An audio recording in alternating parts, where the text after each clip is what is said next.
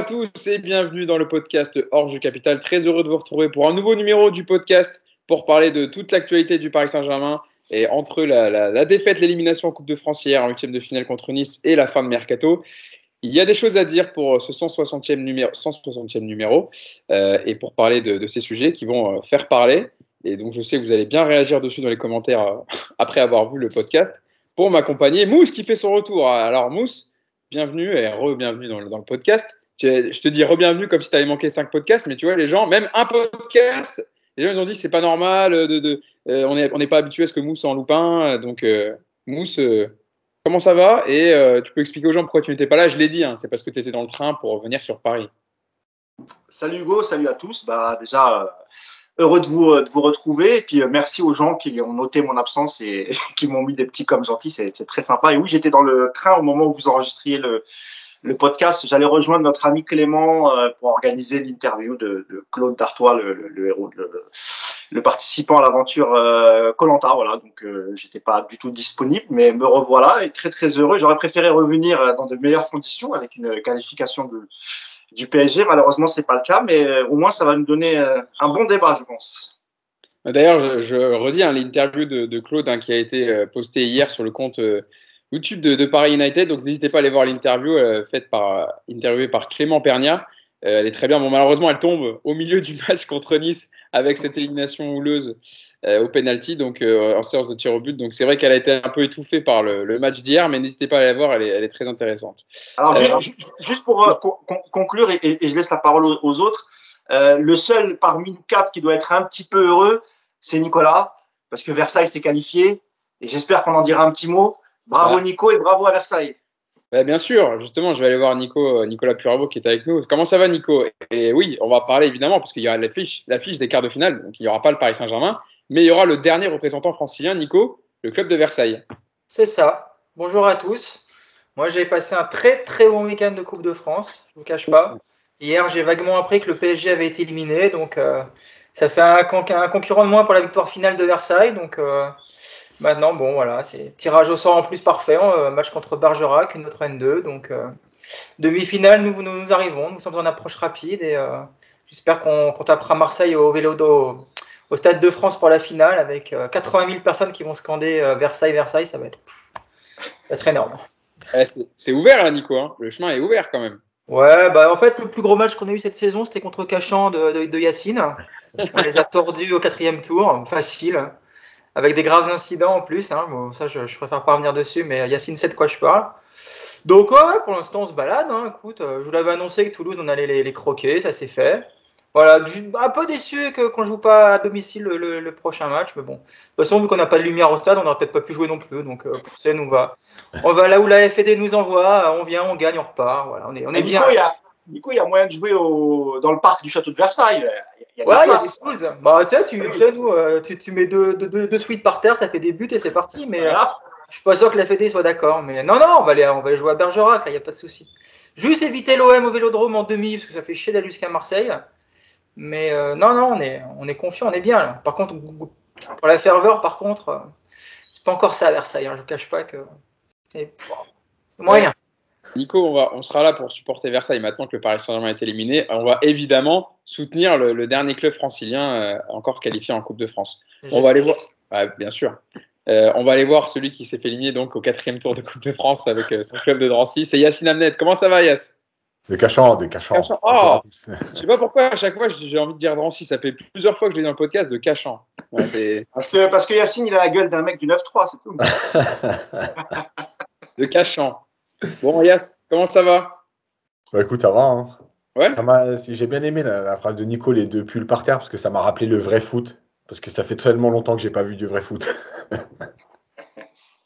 C'est vrai qu'hier, c'était encore pas ça, mais, euh, mais bon, hein, Yacine, on va, on va, aller prendre des places et puis on va aller avec Nico euh, voir, voir supporter Versailles, hein, parce qu'au moins ils font plaisir. Ouais, de toute façon, on supporte. Hein. Le club de l'île de France, c'est le dernier, on va supporter.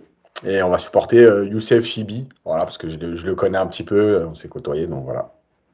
Eh ben, en tout cas, on suivra ça. Bah, D'ailleurs, je vais, bon, je vais vous donner déjà le résultat d'hier, mais évidemment, vous l'avez vu. Le Paris Saint-Germain, donc, qui joue en huitième de finale de Coupe de France contre Nice, le deuxième de Ligue 1. Et donc 0-0 à l'issue euh, du temps réglementaire et défaite au tir au but à la séance de tir au but, 6, tirs au but à 5 pour Nice avec Leandro Paredes et euh, Xavi Simons qui ont manqué leur penalty. Résultat, le PSG ne verra pas les quarts de finale de Coupe de France cette saison. Un scénario, tellement PSG, hein, éliminé par les arrêts décisifs d'un gardien prêté par le club, Marcin Bulka, qui était euh, hier dans les cages de, de l'OGC gardien polonais de 22 ans, numéro 2, hein, qui est derrière euh, Walter Benitez, mais hier, il a eu la confiance de Christophe Galtier, il lui a bien rendu pendant la séance de, de penalty. Et donc, l'affiche des quarts de finale, on en parlait un petit peu. Donc, ça aurait, ça aurait dû être le Paris Saint-Germain, mais ça sera Nice qui affrontera l'OM pour la seule affiche entre euh, équipes de Ligue 1. Bergerac, qui a éliminé Saint-Etienne, donc une équipe de N2, affrontera Versailles, on en parlait, une autre équipe de, de National 2, qui a éliminé le leader de Ligue 2 Toulouse. Euh, Nantes affrontera Bastia, et puis l'AS Monaco recevra Amiens, euh, autre club de Ligue 2. Donc euh, voilà, je le disais. La dernière fois que ça n'a pas été. Ah oui, j'ai une petite stat quand même pour, Versailles. La dernière fois que ça n'a pas été le PSG, le dernier représentant français en Coupe de France, la dernière fois que ça n'a pas été le PSG, c'est lors de la saison 96-97. C'était l'Union sportive de Créteil-Lusitanos, qui était encore le seul club de l'île de France qualifié. Et une autre petite stat, première fois que Paris ne disputera pas la finale de Coupe de France depuis 2014, où il avait été éliminé contre Montpellier en 16e de finale, plus euh, première fois aussi que Paris ne marque pas dans un match de Coupe de France depuis la finale de l'édition 2011 contre Lille, et cette défaite, un but à zéro.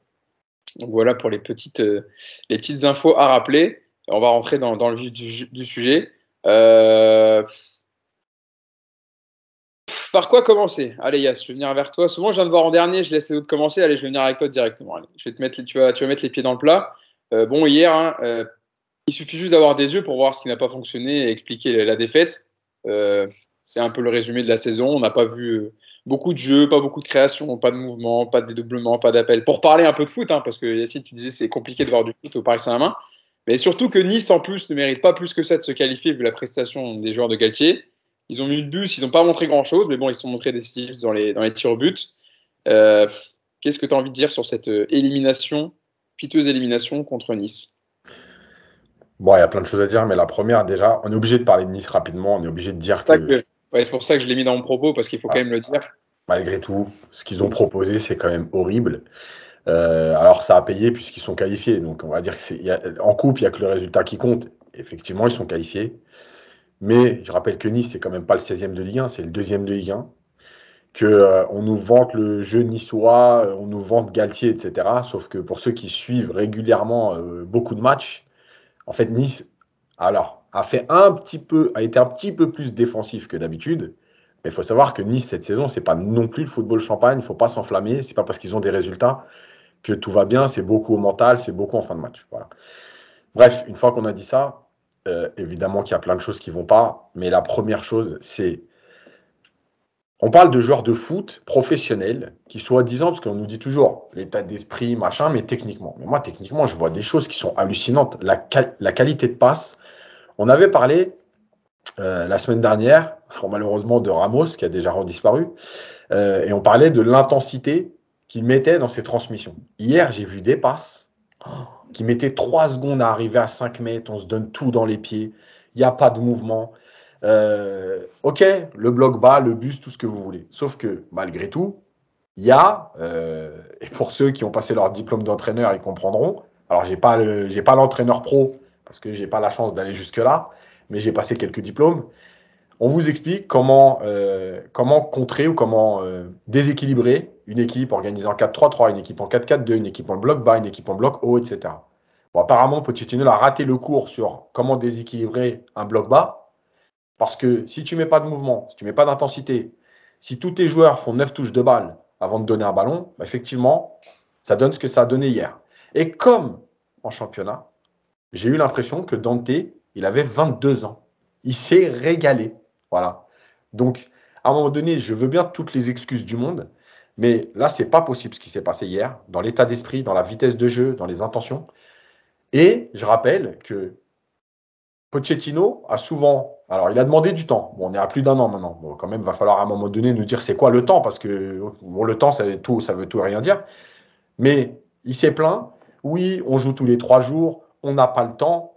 Moi, je rappelle que depuis la reprise du 2 janvier, 1er janvier, ou je ne sais plus quoi la date exacte, il y a un match par semaine. Ça veut dire que le PSG s'entraîne au moins cinq fois par semaine depuis le 1er janvier. Et il n'y a toujours rien. Donc le temps, c'est du bluff. Euh, l'histoire des matchs tous les trois jours, j'ai pas le temps de travailler, c'est du bluff. En fait, il n'y aura rien, il n'y a plus rien à attendre. Juste le, fameux miracle du match de Ligue des Champions. Voilà, parce qu'hier, c'est catastrophique et on reviendra dans le détail sur la prestation des joueurs. Mais franchement, collectivement, c'est nul. Voilà, c'est nul. Euh, Mousse, c'est vrai que Yacine l'a rappelé, euh, ça fait un mois complet depuis début 2022 que le PSG a une semaine d'entraînement pour préparer ses matchs à chaque fois. La tournée au Qatar a été annulée. Pochettino a dit en conférence de presse d'ailleurs qu'il travaillait les sorties de balles, les circuits de passe, les transitions. Physiquement, le travail était individualisé. Bon, euh, on a vu les mêmes matchs hier, on a les mêmes yeux. On n'a rien vu tout ça dans les matchs. Et hier encore, nous, c'était. Euh, bah, on ne voit pas ce qu'il ce travaille à l'entraînement, puisque euh, nous dit à chaque fois, comme disait Yacine, j'ai que trois jours, donc c'est du repos, etc., pour, pour reposer les organismes. Et au final, même quand ils ont le temps de travailler, il n'y a rien sur le terrain. Ouais, et euh, pour revenir sur ce que disait Yas sur, euh, l'adversité, sur cette équipe euh, de Nice, euh, effectivement, Nice n'a absolument rien proposé, ce qui a permis au PSG effectivement d'avoir une grosse possession, que ce soit en première mi-temps ou en, deuxième mi-temps, sauf qu'en première mi-temps, vu qu'il y a très peu de mouvement, il n'y a pas de vitesse dans le jeu, et que tu insistes pour passer dans l'axe, alors que l'axe, ils sont 10 et que tu peux absolument rien faire, euh, la première mi-temps, elle était longue. Moi, je me suis bien fait chier hein, dans cette première mi-temps. La deuxième, ah non, mais c'est vrai, c'était très très long. Il y a, je sais pas, euh, enfin, depuis le parc comment c'était, mais devant la télé, déjà que le match commence tard, 21h15. Voilà, donc déjà il faut attendre le match. Le match, au bout de 5 minutes, tu as compris que la première mi-temps, elle va être comme euh, ce que tu as vu les matchs précédents, c'est-à-dire un petit PSG tout pépère, tranquillement, avec un milieu de terrain encore encore remanié. Écoute, c'est une déception parce que la coupe, euh, enfin l'histoire entre le Paris Saint-Germain et la Coupe de France, c'est une véritable histoire d'amour, j'ai envie de te dire. Euh, c'est un club, c'est une compétition qui a beaucoup compté dans l'histoire du, Paris Saint-Germain et voir, le, voir les joueurs démarrer le match tranquillement. Euh, tu sens que c'est pas pas trop leur priorité. Ouais, ça fait chier. Puis on parlera peut-être de la compo tout à l'heure, mais c'est vrai que la compo elle, il y a, des choses qu'on ne comprend pas très bien, surtout, euh, euh, surtout que Pochettino, a, en conférence de presse d'avant-match, on avait posé la question par exemple sur les, les jeunes. Alors je dis pas qu'il faut mettre 11 jeunes sur le terrain, mais tu as quelques absents. Tu sais que par exemple un, un Danilo Pereira au milieu de terrain, il va peut-être pas. Bah, c'est pas le joueur qui va t'apporter le plus, en tout cas de, pour créer le lien entre le, entre le milieu et l'attaque. C'est pas le joueur qu'il faut. Et hier, il, il, il, est, il, est, il est titulaire. Euh, t'as as, Chavis, Simons pardon qui est, qui est là. T'as Michu, je sais même plus si c'était dans le groupe d'ailleurs, mais je crois que oui. Ouais, ouais. Oui, dans le groupe, Michu. C'est chauffé. T'avais quand même des voilà. Et puis c'est lui qui a dit, c'est quand même le coach qui a dit oui, les jeunes euh, joueront. Donc alors peut-être que nous on a, pris cette phrase pour euh, euh, sur le fait qu'il qu qu qu démarre la rencontre, ça n'a pas été le cas. Et, finalement, on se rend compte que, par exemple, Simons, il rentre à la 80e, il me semble, donc ça ne sert pas à grand-chose. Et en plus, le pauvre, c'est lui qui, hérite du, dernier tir et, qui rate son penalty, qui voit le, club éliminé. Donc il y, a, plein de choses à dire sur cette rencontre. Il y a évidemment beaucoup de déceptions. Et, euh, et sur le 11 hier euh, qui, qui, démarre, euh, qui démarre la rencontre, on va peut-être souligner, allez, trois quatre joueurs qui ont, qu fait le job. Pour le reste, c'était c'était catastrophique. Je, je vais citer Donnarumma qui, qui, qui est toujours là et même s'il n'a pas eu beaucoup de travail à effectuer hier, bah, quand il fallait le faire, il l'a fait j'ai quand même bien apprécié la charnière centrale et notamment Kerrer. Et puis pour le reste, euh, voilà, enfin, Verratti qui a quasiment tout fait. Euh, et puis euh, c'est vrai, comme tu l'as dit, Hugo, moi aussi j'aime bien la progression et, euh, et l'évolution de Nuno Mendes. Euh, pour le reste, tu avais le retour de Draxler par exemple, enfin, aurait pu se relancer sur un match et qui nous a, gratifié d'un passement de jambes entre deux siestes ou trois siestes même, si tu prends la, totalité du match. Et j'espère qu'on reviendra sur Messi. Euh, alors Benzema nous a expliqué que si on critiquait Messi, on comprenait rien au football. Bah, désolé mon cher Karim Benzema, mais euh, là il y a un moment, il va falloir qu'on mette les pieds dans le plat et qu'on parle aussi du, du rendement de, de, Lionel Messi. Voilà. On va revenir un peu sur tous les sujets que tu as abordés tout à l'heure, tout au long du podcast. Bon, comptez pas sur moi pour défendre Draxler aujourd'hui. Hein.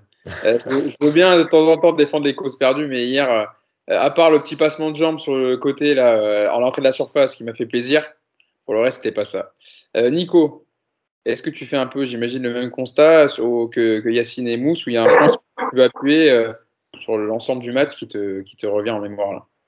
Non, ils ont, ils, ont, ils ont déjà à peu près tout dit. Euh, moi, la seule chose que je peux rajouter, c'est que ce, PSG aujourd'hui.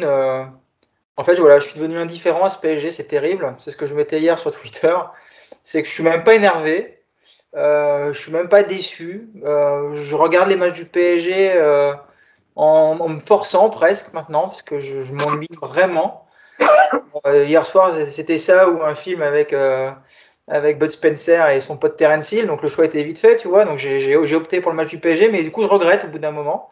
Alors j'en suis pas encore au point de zapper, mais je suis vraiment pas loin.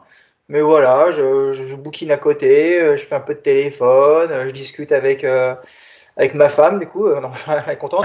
tu vois, voilà, je suis plus, voilà, je suis en train de me détacher de cette équipe et, c'est horrible, c'est horrible, voilà. Donc, d'un côté, c'est, je suis content parce que il y a, y a, encore 3 ou 4 ans, genre de match, mais je passais la nuit à, à m'énerver, je dormais pas. Là maintenant, bah, écoute, je vais me coucher en sifflotant et puis je me dis bon bah voilà, maintenant c'est quand le prochain? Bah c'est dimanche, bah super. On regarde ce qu'il y a à la télé et puis s'il n'y a rien d'autre, je regarderai le match du PSG quoi. Donc euh, donc voilà, soirée de merde, match tout pourri, euh, attitude des joueurs honteuse, Pochettino euh, T'as envie juste de l'accrocher euh, au pare-choc de la bagnole et de l'emmener jusqu'à l'Eurostar pour qu'il se barre. Et puis voilà, ce, club commence vraiment à me fatiguer. Et puis alors, un truc aussi, j'ai hâte de voir le retour des supporters. Non pas pour qu'il y ait de l'ambiance dans ce stade, mais pour voir un peu euh, la, réaction. Parce que ça fait, euh, ça fait plusieurs mois que tout le monde chante. bravo à eux d'ailleurs, c'est très de belles animations. J'aimerais bien voir si les supporters ils vont continuer à, à accepter ça encore longtemps. Et si on va continuer à chanter pendant 90 minutes devant ce genre de spectacle affligeant. J'aimerais retrouver quand même un petit peu de, un peu de fronde comme on a eu il y a quelques années. On n'en est pas encore à débarquer tous au camp des loges un matin, on a passé l'âge. Mais voilà, moi j'ai connu ça et j'ai du mal à croire que les supporters puissent accepter euh, ce qu'on a vu, euh, ce qu'on a vu hier soir. Mais tu fais bien d'insister dessus, Nico, parce que c'est vrai que ça a été un petit débat hier sur Twitter où je voyais des supporters parisiens dire euh, mais quand est-ce que le club, je reprends des propos, hein, c'est pas moi qui ai dit ça, mais quand est-ce que le club va faire son boulot, c'est-à-dire gronder quand il le faut par, par rapport au match qu'on voit depuis le début de saison et que rien ne change. le problème, c'est que s'ils font ça, ils vont se retrouver euh, interdits de tribune potentiellement. Donc, euh, il faut, faut, voilà, je, comprends que ce soit pas si simple qu'à une époque, ce qui d'ailleurs n'est pas forcément n'est pas forcément une mauvaise chose. Attention, c'est un sujet délicat, mais voilà. Euh, je sais pas. Bon, j'ai hâte de voir le prochain match. Ce sera contre Rennes au parc. J'ai hâte de voir l'accueil fait aux joueurs. Et puis voir si devant ce genre de spectacle, on continue à chanter pendant 90 minutes et à, et à se féliciter de voir Messi marcher sur un terrain, ce genre de, de prestations. Voilà, j'ai hâte de voir ça quand même. Yacine, ouais, juste, on finit sur la parenthèse supporter.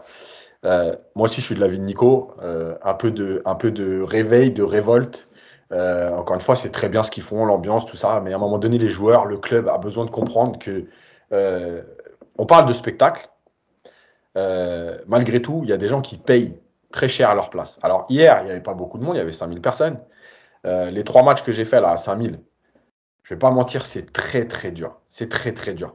Entre l'histoire quand Sergio Ramos rentre et que tout le monde l'acclame comme, un club qui n'a jamais connu aucun joueur du monde.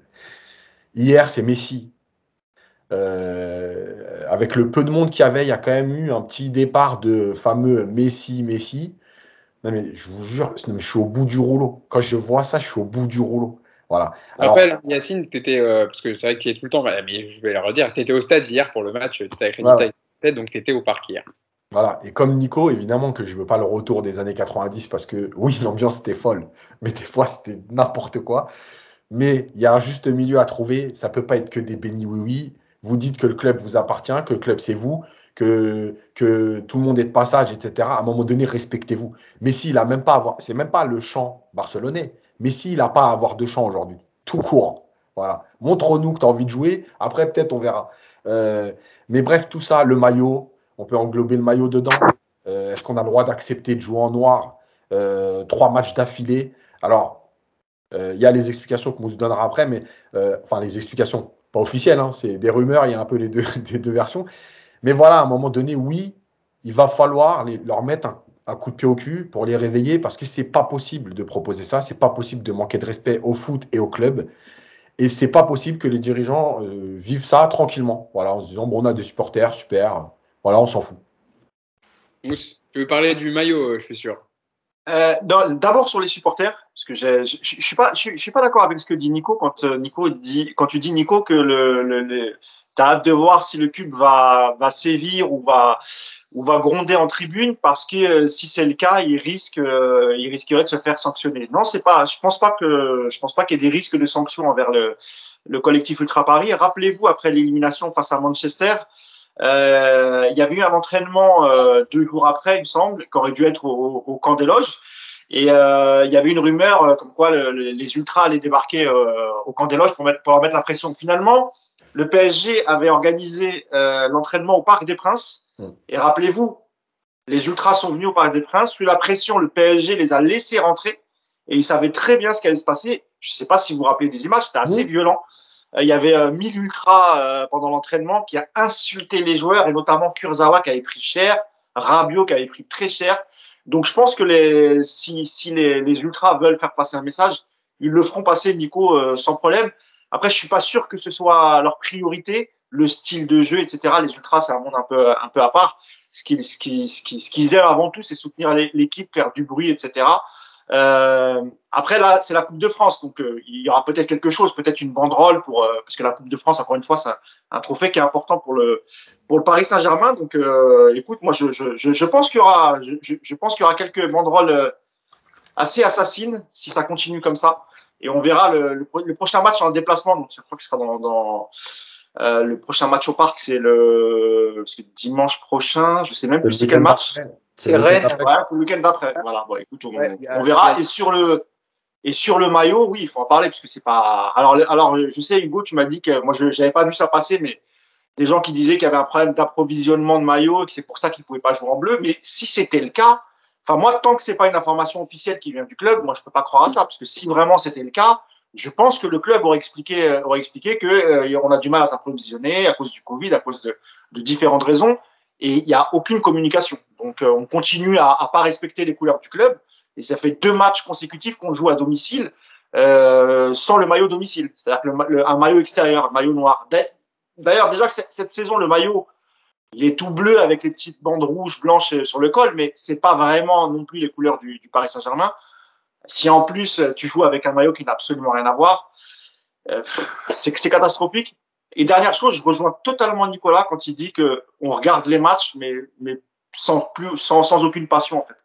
C'est-à-dire qu'on on, le regarde parce qu'on est supporter du PSG, qu'on veut quand même le regarder, mais on le vit plus comme on vivait les matchs il y a encore 3-4 ans.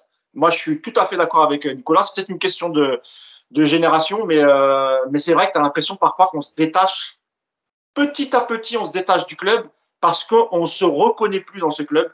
Et, quand tu vois l'effectif qu'on a, même si euh, à tous les postes c'est pas euh, pas tout à fait égal malgré tout tu as quand même une équipe d'internationaux tu, tu, tu, dois quand même pouvoir battre un Nice qui est faible qui, qui joue à 11 derrière euh, chez toi donc là c'est de pire en pire à ce niveau là ouais j'ai plus vibré sur la séance de pénaux ça m'a donné un petit peu de, de, stress que le match en 90 minutes hein. au moins les pénaux c'est un peu plus on va dire perturbant et en tout cas tu vibres un peu plus quoi. Parce que c'est vrai que pendant les matchs je suis un peu je suis un peu de votre avis.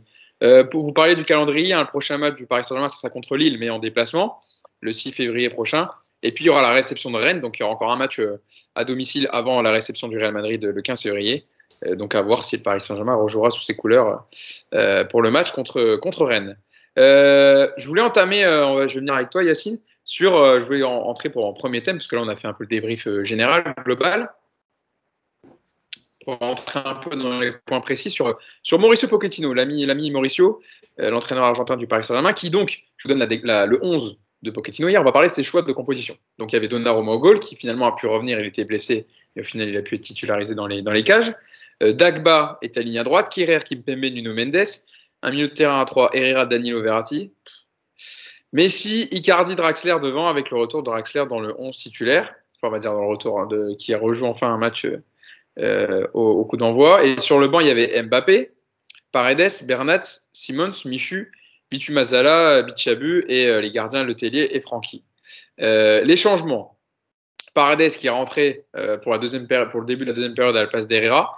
Mbappé à la 64e minute, passe d'Icardi, et Bernat et euh, Simmons qui sont, sont rentrés à la 80e pour remplacer Nuno Mendes et Dagba. Je précise tout ça parce que vous en avez parlé un peu tout à l'heure, Mousse notamment. il avait fait une déclaration en avant-match, Yacine, sur le fait de titulariser les jeunes hier pour Nice, pour le match contre Nice. Donc la question était est-ce que en Coupe de France vous intégrez beaucoup de jeunes depuis le début de la compétition? Allez-vous continuer contre Nice? Et Mauricio Pochettino a répondu oui. Il y aura des jeunes qui joueront le match de demain parce que nous avons des blessés, que certains joueurs ont des compromis internationaux et aussi parce qu'ils le méritent. Bon, peut-être qu'en jeune, il parle de Mendes, hein, qui a 19 ans. C'est ce que j'allais dire, il parle de Dagba, Mendes. Euh. Mais sinon, euh, pour parler des choix de compo, déjà, Yacine, euh, c'est, enfin, il a fait jouer Simon Simmons 10 minutes, mais c'est un peu fichu de, notre, de notre tête, l'ami Pochettino. Ouais, parce que alors faut rappeler aussi qu'Mbappé est sur le banc parce qu'il a ressenti une gêne cette semaine à l'entraînement en fin de semaine là. C'est ça, c'est ce que j'ai repris de l'article que tu as fait, Yacine, hier, parce que tu étais en, en conf de presse d'après-match, où il disait dans les derniers jours, Mbappé a ressenti une gêne, donc on a préféré ne pas prendre de risques. Euh, et, euh, il a, et c'est pour ça que c'était prévu qu'il joue que 30-40 minutes. Voilà. voilà. En dehors de ça, euh, le problème, c'est que quand tu, tu sais très bien que Nice, il y a 99% de chances qu'ils viennent avec cette équipe-là et jouer comme ça avec ce fameux 4-4-2. Donc, première chose, tu sais que tu vas avoir la possession. Donc, as trois, sur trois milieux de terrain, tu as deux joueurs non créatifs. Donc, déjà, tu, vas avoir le ballon, mais tu ne peux pas créer de jeu. Donc, tu comptes sur Verratti. La deuxième chose, c'est que, on revient à ce que je dis depuis des mois, statut, regarde qui est disponible. Je fais mon équipe en fonction des statuts, parce que là, on n'est pas contre une Nationale 2 ou Nationale 3, on est contre une Ligue 1. Donc, on revient à ce qui se fait de plus normal, les statuts. Herrera, ça fait des mois qu'il est qu'il est nul. D'accord?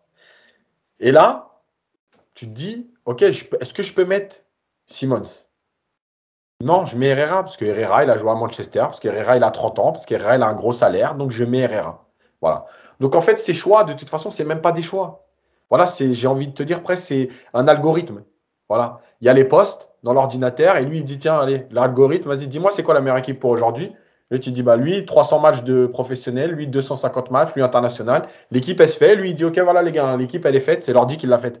Non, mais sinon, voilà, à un moment donné, il n'y a pas de choix. Et là, et là qu'on arrête de m'expliquer l'histoire du staff, des dirigeants, de l'image qui font, qui font l'équipe. C'est lui qui fait l'équipe. Voilà. Et son équipe, il n'y a pas de choix. Voilà. Il ne fait pas de choix et il n'y a aucune idée. On ne sait pas ce que, ce que cette équipe veut faire. Est-ce qu'elle veut avoir le ballon? Est-ce qu'elle veut créer? Est-ce qu'on ne sait pas. Voilà. Les changements, Paredes. Paredes, il est en Amérique du Sud il y a 48 heures. Il est arrivé, il rentre à la mi-temps.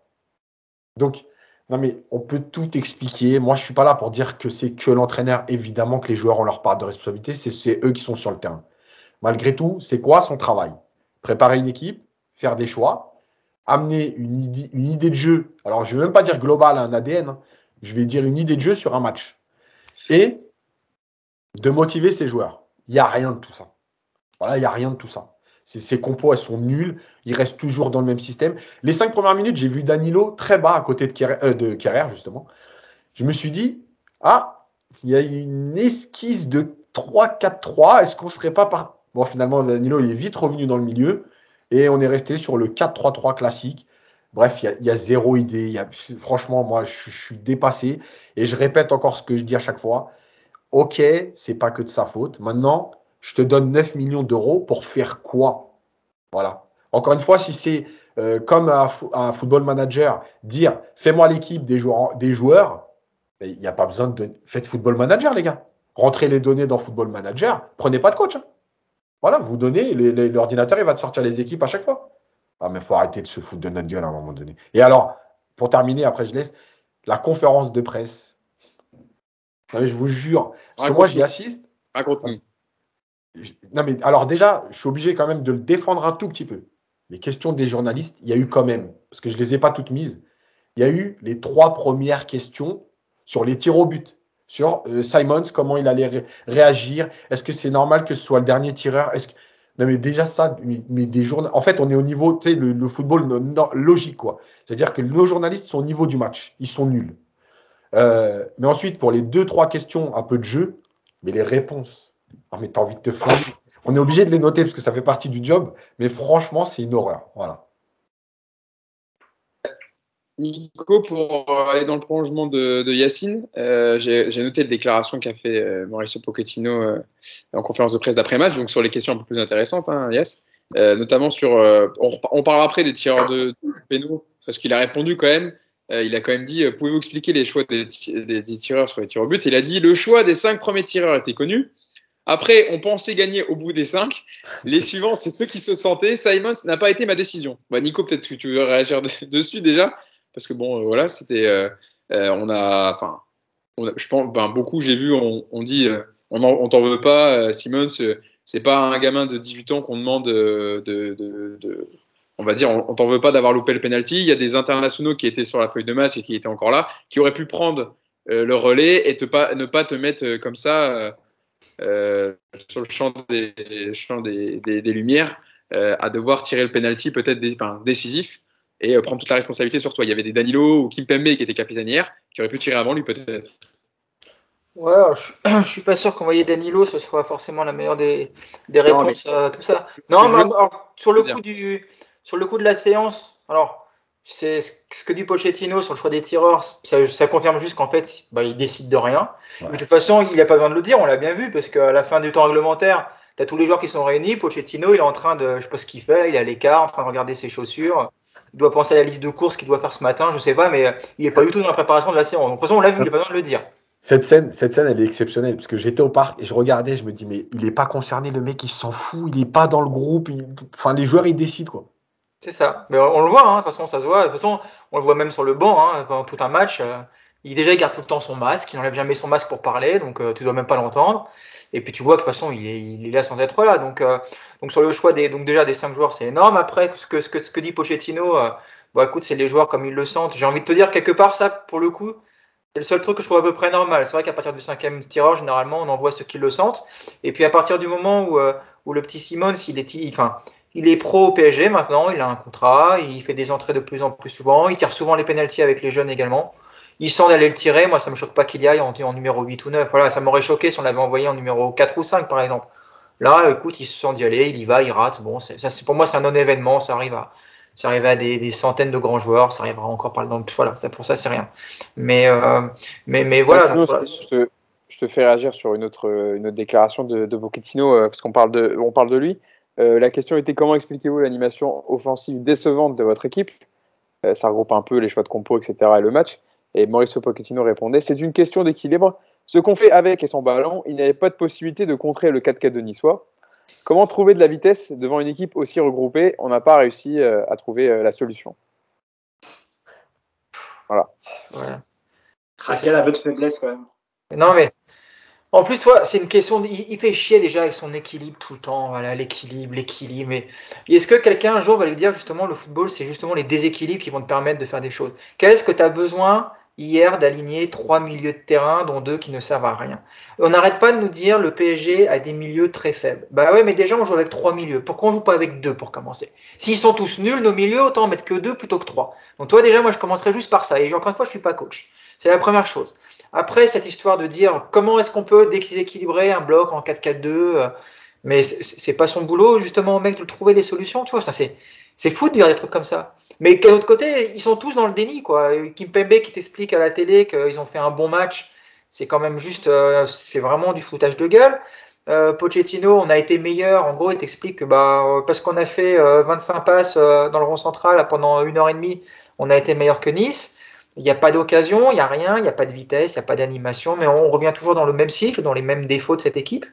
Et euh, et et il n'y a rien qui bouge. Donc, euh, si en plus Pochettino, il commence, enfin, il commence pas, il c'est un moment qu'il le fait, mais s'il continue en plus à se, à se soustraire aux critiques, à, à nier la réalité, à prendre juste les gens pour des cons comme il le fait, c'est sûr que ça va pas arranger les, euh, ses, ses- ses relations avec les supporters. Et puis moi, je suis même, euh, je suis même assez étonné du, de la relative mansuétude de la presse à son égard, parce que je vois pas de questions où il se fait déchirer, quoi. Enfin, un moment, on va devoir être obligé de, lancer Yacine euh, à la guerre, quoi, lui dire, bah vas-y Yacine, ce sera ton dernier match au parc, mais vas-y, feu vert, vas-y, dis tout ce que tu as à dire en conférence de presse. Mais toi, tu, sur un match comme hier, Pochettino, il est, euh, pour moi, c'est 99% de la prestation hier, Pochettino. C'est lui le responsable. Les joueurs, oui, Leonardo, oui, la présidence, le Qatar, tout le monde, évidemment. Ce club va mal dans plein de plein d'étages. Mais Pochettino fait, fait, le choix des joueurs, fait le choix de la tactique, fait ses compos de départ, fait euh, le plan de jeu. Comme le dit Yacine, que fait Pochettino dans ce club? J'aimerais bien connaître une réponse. Je peux dire juste une chose sur les questions. Je tiens à dire quand même que j'ai demandé la parole 3-4 fois. Bon, il y a RMC, il y a l'équipe, il y a le Parisien avant moi. Et comme il n'y a que 4-5 questions, et qu'après d'un coup, il dit Bon, allez, merci, ciao. En fait, j'ai jamais eu l'occasion. Pourtant, j'ai souvent des questions à poser, mais on me laisse pas les poser. Je préfère le dire, que les gens ne croient pas que je me cache. Euh, voilà, c'est. Après, il n'y a que 4-5 questions, il y a des priorités. A des journalistes connus. Tu fais bien de préciser, Yacine, parce que euh, enfin, souvent, même je vois en réponse à certains de mes tweets ou, à des autres, euh, les gens ils disent Mais pourquoi vous ne le mettez pas face à ces, ces contradictions? Pourquoi vous ne lui posez pas telle question? Ben, voilà, on est accrédité par United. Yacine va aux conférences de presse. Il, aimerait bien poser la question, mais c'est toujours les 3-4 mêmes journalistes. De presse. Voilà. C'est Dominique Sévrac, tu as Damien Degord de l'équipe, etc. Et ensuite euh, vient la parole après pour les médias un peu moins importants. Donc, euh, donc, donc voilà, ça, ça, ça, dépend. Ça dépend. Des fois, il y a un peu plus de temps pour les conférences de presse d'avant-match. En plus, souvent d'après-match, après une élimination, le vite euh, faire sortir euh, Pochettino de la, salle, donc euh, ça, s'arrête rapidement. Mousse, une autre question. là, on va assez bien parce que j'ai pris vraiment toutes les questions de conférence de presse parce que ça, ça nous amène dans un autre débat. C'est la dernière question, je crois que c'était de conférence de presse. Comment envisagez-vous la confrontation face au Real après cette élimination? Et donc, la réponse de Mauricio Pochettino. Ce sont deux compétitions totalement différentes. Aujourd'hui, c'était élimination directe et c'est différent du championnat ou de la Ligue des Champions en aller-retour. Il faut rester optimiste pour les compétitions qui nous restent à disputer, et notamment avec des champions face au Real. Bon bah du coup Mousse, voilà, pas besoin de s'alarmer en fait. Juste pour revenir sur les conférences de presse, en fait, tu peux poser des questions.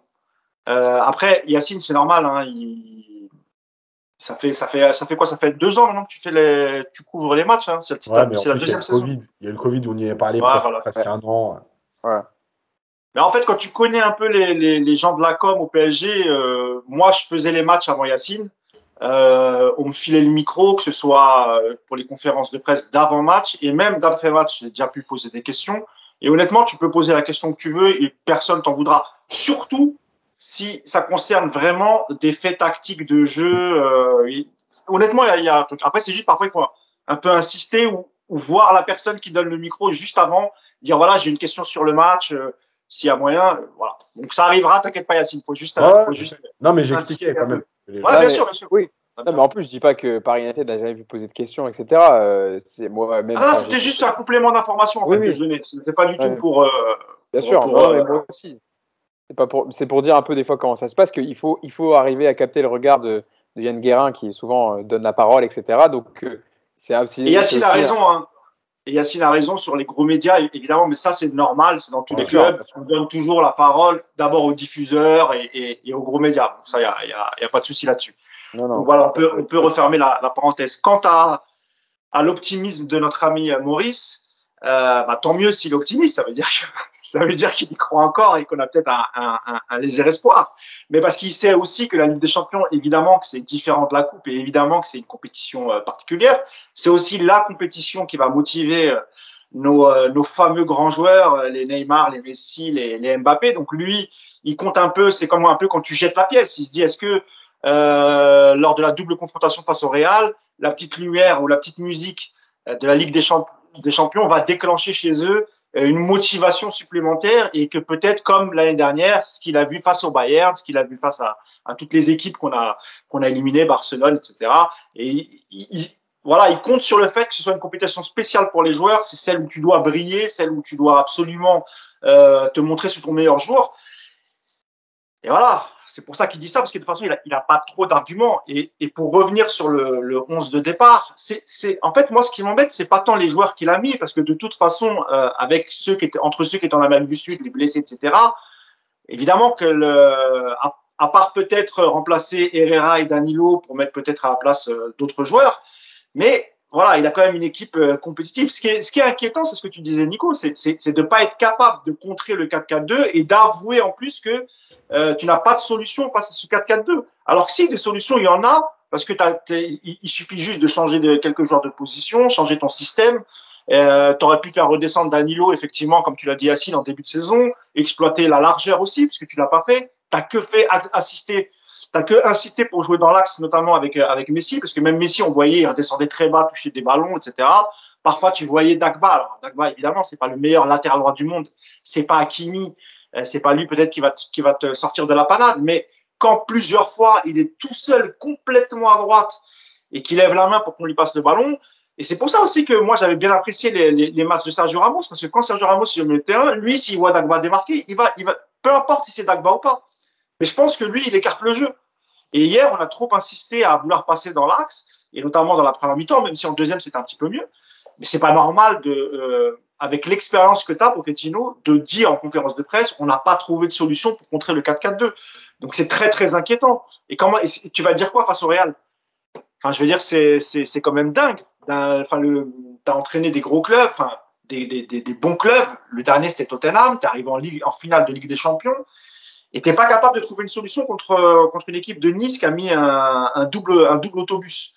Donc, euh, si lui est optimiste, moi, je le suis un peu moins. Parce que là, hier, c'était des, c'était des Justin Kluivert, euh, c'était des, des Amin c'était des, des Turam. Euh, alors certes, qui sont des bons joueurs hein, de, de, notre championnat, mais quand ça sera Vinicius Junior ou Modric, ça sera un autre palier au-dessus. Donc, euh, donc s'il a déjà des difficultés à contrer le 4-4 de Niçois, qu'est-ce que ça va être face au 4-3-3 de, de, de Carlo Ancelotti? Nico, tu levais la main? Ouais, mais pour Ou... toi, plus qu'en plus. Déjà, le, effectivement, dire ça, déjà, c'est au niveau de, de, la communication, c'est juste dramatique de, de, dire ça en conférence de presse. Je sais pas s'il se rend compte à quel point c'est mauvais pour lui, enfin pour tout le monde. Mais après, toi, enfin, c'est vraiment, encore une fois, prendre les gens pour des cons. Parce que, je sais pas, tu fais descendre Danilo en défense centrale au milieu des deux autres, tu sors un Herrera pour mettre le petit Simon, le petit Simons. C'est pas, c'est pas du coaching, euh, c'est pas du Guardiola, tu vois. Mais je sais pas, tu tentes, tu tentes des trucs. Euh, t'as des joueurs qui courent pas, t'as des mecs qui bougent pas, parce que encore une fois, Pochettino peut pas avoir toutes les responsabilités. T'as des mecs qui courent pas. Mais putain, Pochettino, qu'est-ce qu'il attend pour les sortir du terrain? Je, sais pas. Euh, Icardi, je sais pas si vous vous rendez compte. 65 minutes, 6 ballons, dont un engagement. On a quand même joué donc, en gros, à 10 hein, pendant plus d'une heure de jeu. Il servait à rien pour Icardi. Encore, alors, les responsabilités, est-ce que c'est de sa faute ou pas, je veux même pas le savoir, mais tu te rends compte que ce schéma-là, pendant plus d'une heure ne fonctionne absolument pas. Et ben voilà, il est sur son banc, il regarde, il pense à où est-ce qu'il va vivre à Manchester dans, dans six mois, dans quel quartier il va acheter sa nouvelle baraque, euh, est-ce qu'il va pouvoir amener sa voiture avec le volant à gauche ou est-ce qu'il va devoir prendre une bagnole le volant à droite. Enfin, je sais pas à quoi il pense sur le banc, mais il pense pas au match, c'est pas possible. Il regarde comme un mec qui, qui n'est pas là. Et alors, je ne trouve pas de solution au 4-4-2. C'est sûr que le cul sur le banc, à regarder les éclairages et se demander euh, s'il fait chaud en Angleterre en ce moment, c'est sûr que tu trouves pas de solution, tu vois. Il y a des solutions. Et euh, j'en suis à regretter Tourelle. Pourtant, quand Tourelle est parti, j'étais content. Je me rappelle du Tourelle du début de, son ère, qui changeait quatre fois de, tactique en cours de match, qui arrêtait pas de bouger les mecs. Là, il y a une espèce de, enfin, je sais, on dirait un EHPAD. Voilà, le PSG est devenu un EHPAD où euh, tout le monde est là, puis personne ne fait rien, on attend que ça crève tranquillement, et c'est juste horrible ce qui se passe.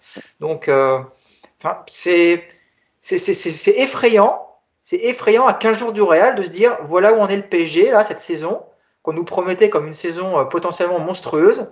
On en est, j'ai même l'impression que cette équipe a moins de certitude qu'au mois de, septembre. Je sais pas ce que vous en pensez, mais j'ai l'impression qu'on a, on s'est, un moment, on a un peu, un petit peu entreaperçu un chemin qui serait devant nous, et là, maintenant, et moi, je vois juste un puits, voilà, et puis on est au fond du puits, et puis euh, on attend que quelqu'un nous envoie une corde pour nous sortir de là. C'est ouais, être confiant à 15 jours de, du Real, euh, bah écoute, bravo à celui qui, qui l'est. Hein. Et Nico, ah bah, il paraît ouais. que Pochettino a enfin trouvé son appartement. À 4 mois de la fin de son contrat, euh, ouais. ça. Oui, oui. il était temps. Dans le, dans le 8e arrondissement. Il était dans oui. un hôtel du 16e arrondissement depuis un an. Enfin, ouais, depuis un an. Et il a enfin trouvé. Alors peut-être ça veut dire qu'il va rester, je ne sais pas. Ouais, mais c'est dur de se loger à Paris, les mecs. Hein. Oui, oui. Ouais, surtout avec le salaire qu'il a. Oui. oui. Il euh... a demandé ses 27 dernières fiches de paie. C'est pour ça qu'il avait un peu de, un peu de mal. Tu vois. Il voulait une caution. S'il y avait les APL, etc. Si, ouais, s'il y avait une caution de ses parents ou autre. C'est Herrera ouais. qui s'est porté caution d'ailleurs, je crois. hey, Hugo, je, ouais. je, je, quand tu veux, tu lances le dossier Messi, on est, on est très chaud. Ah, on, va, on, va, on, va on, va, y arriver à Messi. Juste une, une, dernière chose, parce que je l'avais noté le tweet et je voulais le donner quand même. Il n'y a pas forcément une réaction ou autre à avoir, mais euh, Yacine, je me tourne vers toi, peut-être une petite réaction quand même. Euh, le tweet que j'ai vu sur le compte Twitter de Super Casar hier soir. Je vous le lis et, tu me dis ce que tu penses, vous me dites ce que vous en pensez, les, gars. Vainqueur, alors je, je, commence le tweet. Vainqueur du Trophée des Champions depuis 2013, finaliste de la Coupe de France depuis 2014, vainqueur du championnat trois fois d'affilée. Bien sûr que les séries sont faites pour prendre fin à un moment donné. Le problème, c'est qu'elles prennent toutes fin avec le même entraîneur. Alors, franchement, moi, ça m'a fait, enfin, ça m'a fait sourire quand même parce que je me dis, ok, c'est peut-être des circonstances, ok, c'est peut-être, euh, c'est peut-être, euh, voilà, euh, pas forcément tout de la faute de, de mais ça tombe quand même sur le même pour les trois compétitions, Yacine. Et il y a peut-être que, enfin, il y a peut-être corrélation, quoi. Il y a peut-être, voilà, il y a peut-être une, il y a peut-être une concordance entre ces, ces, éliminations respectives et le fait que, voilà, des choses qui étaient, bah, je vais pas dire comme acquises, mais la Coupe de France, c'est, c'est une compétition chère au Paris Saint-Germain. On a l'habitude d'être en finale tous les ans. Euh, le, trophée des champions, pareil, ça a été perdu en début de saison. Et là, en fait, petit à petit, on se délaisse de certains trophées qui étaient, euh, on va dire, dans la, vitrine du Paris Saint-Germain depuis l'RQSI, etc., et qu'on remplissait. Et là, bah non, le trophée des champions, c'est mort. Bon, lui, il est arrivé en cours de saison l'année dernière, donc le, le championnat, c'est mort. Et la Coupe de France, c'est déjà mort au huitième de finale bah déjà, ça en réhabilite certains, parce qu'on a toujours entendu que c'était euh, pas facile de gagner tous les trophées quand c'était le PSG. Donc apparemment, c'est pas si facile que ça. Euh, la deuxième chose, c'est que, euh, bah, en fait, je pense que ça rejoint, en fait, c'est un résumé de tout ce qu'on a dit. C'est l'équipe la plus nulle depuis QSI. Je parle dans le jeu, hein, je parle pas d'individualité. Ouais. C'est l'équipe qui a le moins de certitude depuis QSI. Et en fait, pourquoi dans les coupes, tu passais même dans des matchs à élimination directe? Parce que tu avais assez de certitude et de force pour même sans faire des matchs extraordinaires, parce qu'il ne faut pas mentir, euh, il y a eu des matchs de coupe qui étaient des purges. Mais malgré tout, tu avais assez de force et assez de certitude pour appuyer à un moment donné et faire mal. Ben voilà, ben, tu n'as pas tout ça. Donc le trophée des champions sur un match, bah oui, tu le perds. Euh, là, sur un match en Coupe de France, bah, tu vas au tir au but et tu es éliminé. Euh, voilà, et c'est donc juste la, la, finalité de tout ce qui est en train de se passer depuis un an. Voilà. C'est bien résumé, merci Yacine. Tu as été court et efficace. Euh, je vais vous, maintenant, je vais, je vais lâcher les chevaux. On va parler de Lionel Messi. Parce que Lionel Messi, donc, il était titulaire hier euh, sur l'aile droite, bon, bien qu'il était évidemment toujours dans l'axe, euh, l'ami Léo, mais il va falloir en parler quand même au bout d'un moment. Alors, parce que moi, j'ai tweeté hier sur le, j'ai dit, euh, on se rend compte du nombre de ballons perdus par Lionel Messi, et on m'a dit, ouais, mais il n'est pas beaucoup aidé, il n'y a pas de mouvement autour, etc. Il n'a pas de solution. Et quand même, dans le, dans le match en intégralité, niveau production offensive, c'est trop peu pour un joueur de son calibre, on est bien d'accord. Et surtout, en plus, il l'avait dit en interview, je crois, je ne sais plus à quel média, il disait Je m'attendais pas à ce que la Ligue 1 soit aussi physique, que ça, je me fasse autant bouger, etc. Là encore hier, des fois, il y avait des solutions. Tu lisais Mousse tout à l'heure, même si c'est que Colin Dagba, mais des fois, Colin Dagba proposait une solution à droite. J'ai une action en tête en première période où il y a Colin Dagba qui est tout seul sur le côté droit, il rentre dans la surface et il préfère revenir dans l'axe en palais sur 4 niçois et perdre le ballon. Et c'est des choses quand même que voilà, venant de Léo Messi, c'est quand même étonnant de voir des, des, pertes de balles comme ça, aussi euh, anodines, et une imprécision technique, quoi. C'est ça, en fait, surtout. Alors, je sais pas qui veut. Allez, Mousse, vas-y, je vais venir vers toi. Et sur Léo Messi. Ouais, je vais. Euh, je vais, je vais... Que, dire, que dire de son match? Ouais, bah écoute, euh, nous, on était, on était assez contents, voire même rassurés du fait qu'il ne rejoigne pas l'équipe euh, l'équipe nationale, qu'il ne fasse pas le voyage avec, avec Paredes, Di Maria et Marquinhos qui jouait avec le, avec le Brésil. Donc on s'est dit c'est cool. Euh, il revenait du Covid, euh, il va pouvoir récupérer, euh, il va s'entraîner avec il va faire tous les entraînements collectifs. On était, on, s'est dit, eh, tiens, trois semaines du Real, c'est bien, Messi est là, il est présent, il va pouvoir euh, récupérer un peu de physique, etc., euh, etc. Et quand tu vois son match, euh, quand tu vois son match hier, c'est désespérant. C'est désespérant quand tu le vois marcher, quand tu le vois. Bon, déjà, bon, marcher, c'est vrai. À chaque fois, on le dit, mais c'est vrai que même à Barcelone, certes, il était mieux entouré, mais il courait, il courait pas plus. C'est même pas ça hier. Le... C'est même pas ça hier le problème. Oui, oui, oui, exactement. C'est plus sur quand il a le ballon justement. Exactement. Bah, tu, tu, tu l'as dit. Toutes les pertes de balles où, où, où il a, qu'il qui, qui, qui a eu en tentant de, de dribbler deux trois joueurs en, passe, en, en, essayant de passer tout seul dans l'axe. Je rappelle qu'il a quand même, il va sur ses 35 ans. Donc il a plus ses jambes euh, de 25-30 ans. Euh, L'accélération, c'est fini. Ce qu'il faisait à Barcelone, euh, partir du milieu de terrain, dribbler 4-5 joueurs, je pense que ça, on n'est pas prêt de le revoir au, au, au Paris Saint-Germain. Mais euh, et, et, je te le disais avant qu'on enregistre, on se parlait un peu Hugo, et je te disais, remarque que euh, ces deux trois derniers matchs, on avait on avait senti une petite amélioration parce qu'il n'était il avait pas Neymar, il y avait pas il y avait pas Messi. Donc tout le jeu n'était pas focalisé sur Neymar ou Messi et donc je trouvais que ça jouait un peu mieux. Et tu vois, retour de Lionel Messi, donc j'imagine qu'ils ont pour consigne d'essayer de le trouver un maximum sur le sur le terrain.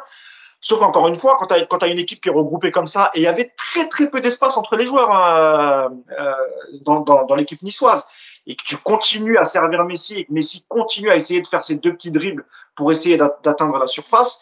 On parlait de, de, de Pochettino, mais même si c'est Messi, etc., tu vois qu'il est pas bien, tu vois qu'il n'y arrive pas.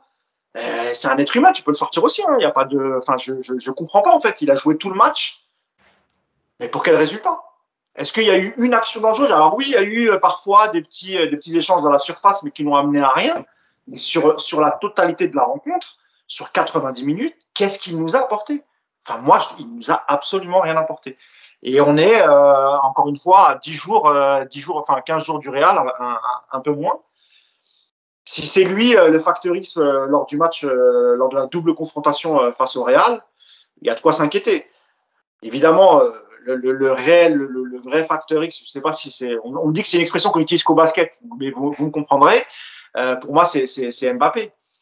Et, et, même Neymar, on dit oui, euh, il y a des chances qu'il revienne, mais euh, sans, sans avoir enchaîné un ou deux matchs, etc. Donc, donc quel état on va retrouver Donc, si tu as Neymar diminué, plus un Messi euh, qui, est, qui, est, nonchalant, qui marche, tu as l'impression qu'il en a rien à foutre, ça, effectivement, face à un collectif comme le Real, ça risque, ça risque d'être, très difficile. Nico, c'est quand même dingue de se poser la question. Là, on est le, on est le 1er février 2022.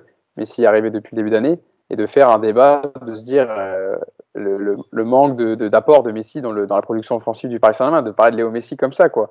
Alors on sait évidemment qu'il a, il a 34 ans maintenant, on va pas le dire à chaque fois, mais euh, de, se dire que il ne trouve pas la solution, qu'il galère lui aussi dans l'effectif du Paris Saint-Germain. On a l'impression que tous les joueurs qui viennent ici, ils ont des difficultés et ils, retrouvent, ils ont du mal à, avoir leur niveau. Quoi. Mais alors après, c'est pour ça que c'est toujours compliqué parce que d'analyser parce que contre le Real, il peut sortir un but venu d'ailleurs, il peut te mettre un coup franc, etc. Mais bon, hier, là, on parle du match d'hier, euh, c'était, euh, c'était, c'était pas ça, quoi. Après, c'est normal d'avoir ce genre de discussion. Euh, on parle d'un joueur qui a marqué moins en championnat que Kerrer, donc forcément qu'on en discute de, de, de, de l'apport de Messi. C'est un problème. Après, je crois qu'on s'est tous trompés avec Messi.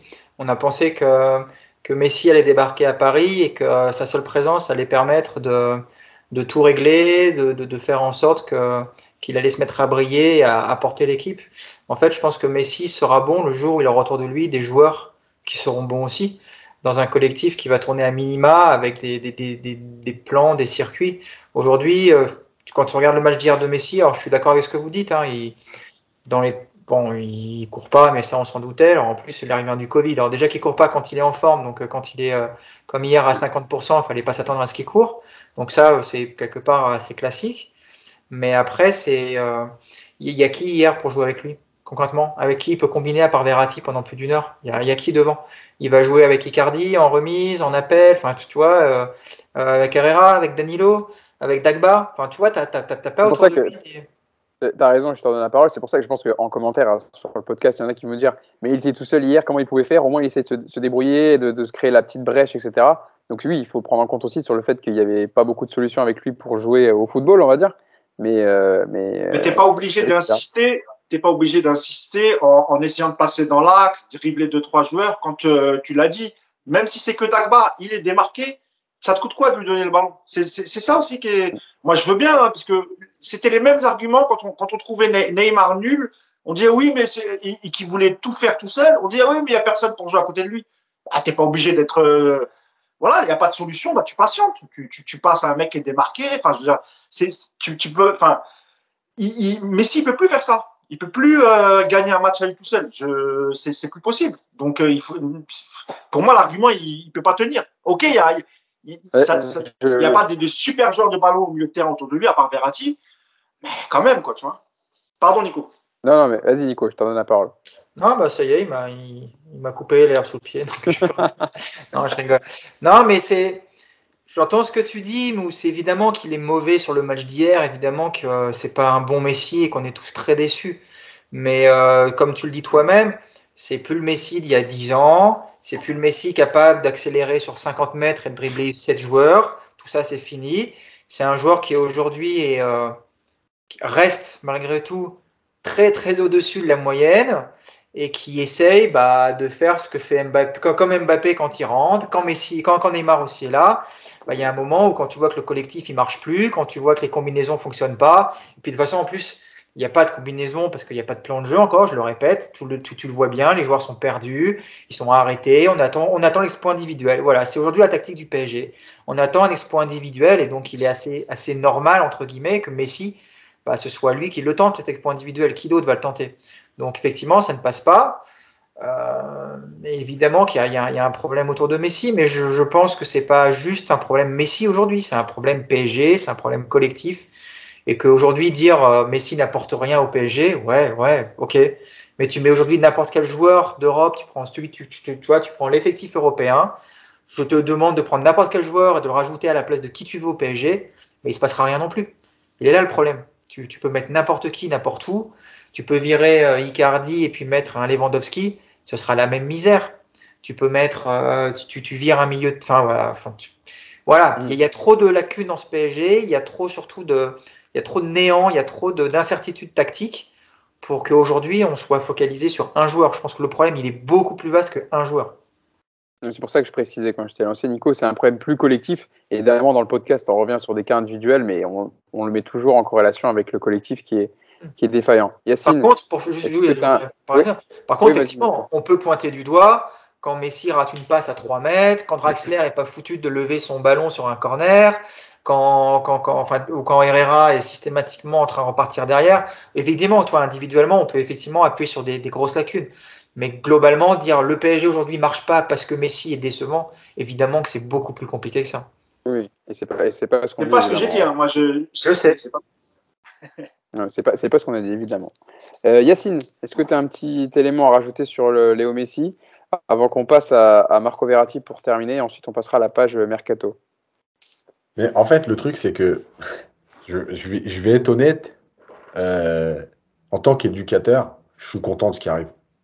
Je suis content parce que, en fait, euh, ça prouve que ce qu'on a dit, je parle des, des, des, éducateurs, pas des, pas des gens qui suivent le foot comme ça, sur Messi, sur le fait qu'à Barcelone, il y avait un collectif. C'était d'abord un collectif. Et que ce collectif était huilé et que tout ça a été fait pour mettre Messi dans les meilleures conditions eh ben, ça a eu son importance, un, dans l'histoire de Barcelone et dans la carrière de Messi. Et pour moi, c'est ça la clé. Effectivement, je rejoins Nico sur les euh, circonstances atténuantes du non collectif, du manque de circuit de passe, des courses, etc. Pas de problème. Euh, et ça montre qu'un joueur de foot, quel qu'il soit, ne fait pas une équipe. Il n'y a personne qui gagne tout seul, il n'y a personne qui joue tout seul. Ça n'existe pas. Après, on est obligé de tenir compte de plein de choses. Et il va falloir quand même se, arrêter de se mentir. Il voulait pas être là. Voilà, vous cassez pas la tête, il voulait pas être là. Moi, je le vois dans son comportement, il voulait pas être là. La deuxième chose, c'est que euh, oui, il abuse de euh, ce qu'on a dit sur Neymar l'année dernière. On l'a défoncé pour ça sur l'histoire de Baker, il ne sert jamais. Oui, il abuse. Oui, ok, c'est Dagba. Mais t'as pas le droit de manquer de respect à tout le monde comme ça. Genre, en gros, je suis Messi, je prends le ballon, je rentre à l'intérieur. Si ça passe, c'est bien. Si ça passe pas, c'est pas grave. Puisqu'en plus, comme je cours pas, vous allez vous, vous casser le cul pour récupérer le ballon et me le redonner dans 5 secondes ou dans 30 secondes. Donc ça, c'est un scandale. Ensuite, je suis peut-être naïf. Hein. Moi, je considère que les grands joueurs, ils rendent les autres autour d'eux meilleurs que ce qu'ils sont. Et quand tu ne donnes jamais le ballon à Dagba, quand tu ne donnes jamais le ballon de l'autre côté à Mendes, quand tu mais à un moment donné, c'est normal. En fait, c'est en fait ce PSG-là, il est dans un engrenage négatif permanent. C'est-à-dire que effectivement, les joueurs sont pas forcément bons, mais en plus, tu leur donnes pas confiance en leur disant, malgré que tu sois un joueur moyen, je vais quand même de temps en temps jouer avec toi et on va voir et je vais te mettre en confiance parce que je vais te montrer que oui, je te donne quand même le ballon. Je te donne pas le ballon parce que j'ai pas confiance en toi et je veux pas jouer avec toi. Donc l'autre, il fait plus l'appel. Et puis quand il reçoit un ballon à l'arrache parce que c'est vraiment la dernière des dernières des solutions que tu lui as jeté le ballon en disant je sais plus quoi faire. Bah oui, effectivement, le mec, ça fait 12 minutes qu'il a pas touché un ballon, il sait plus quoi faire, donc il revient en arrière. Et ainsi de suite. En fait, ce PSG-là est une catastrophe, mais mentale. Voilà. Dans, la mentalité du club, dans la mentalité du collectif, c'est une catastrophe. Voilà.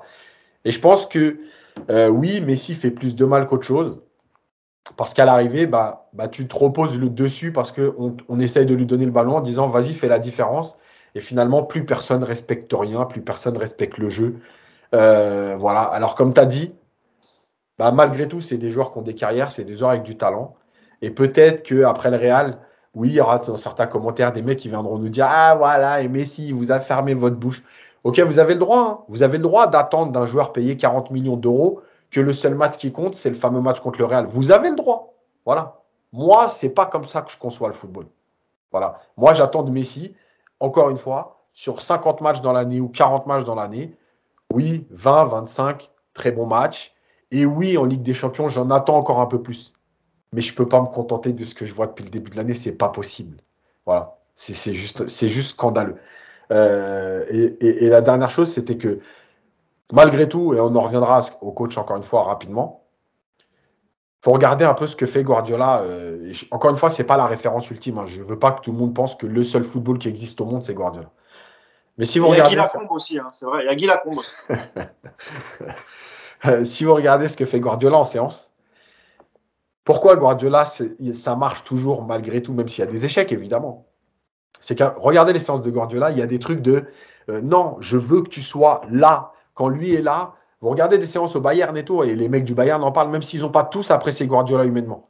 Ils en parlent. C'est-à-dire Guardiola sur le terrain, il est là, il vient, il dit à un moment donné, non, je veux pas que tu sois là. Je veux que tu sois là. Et il le déplace le joueur de 3 mètres. Voilà.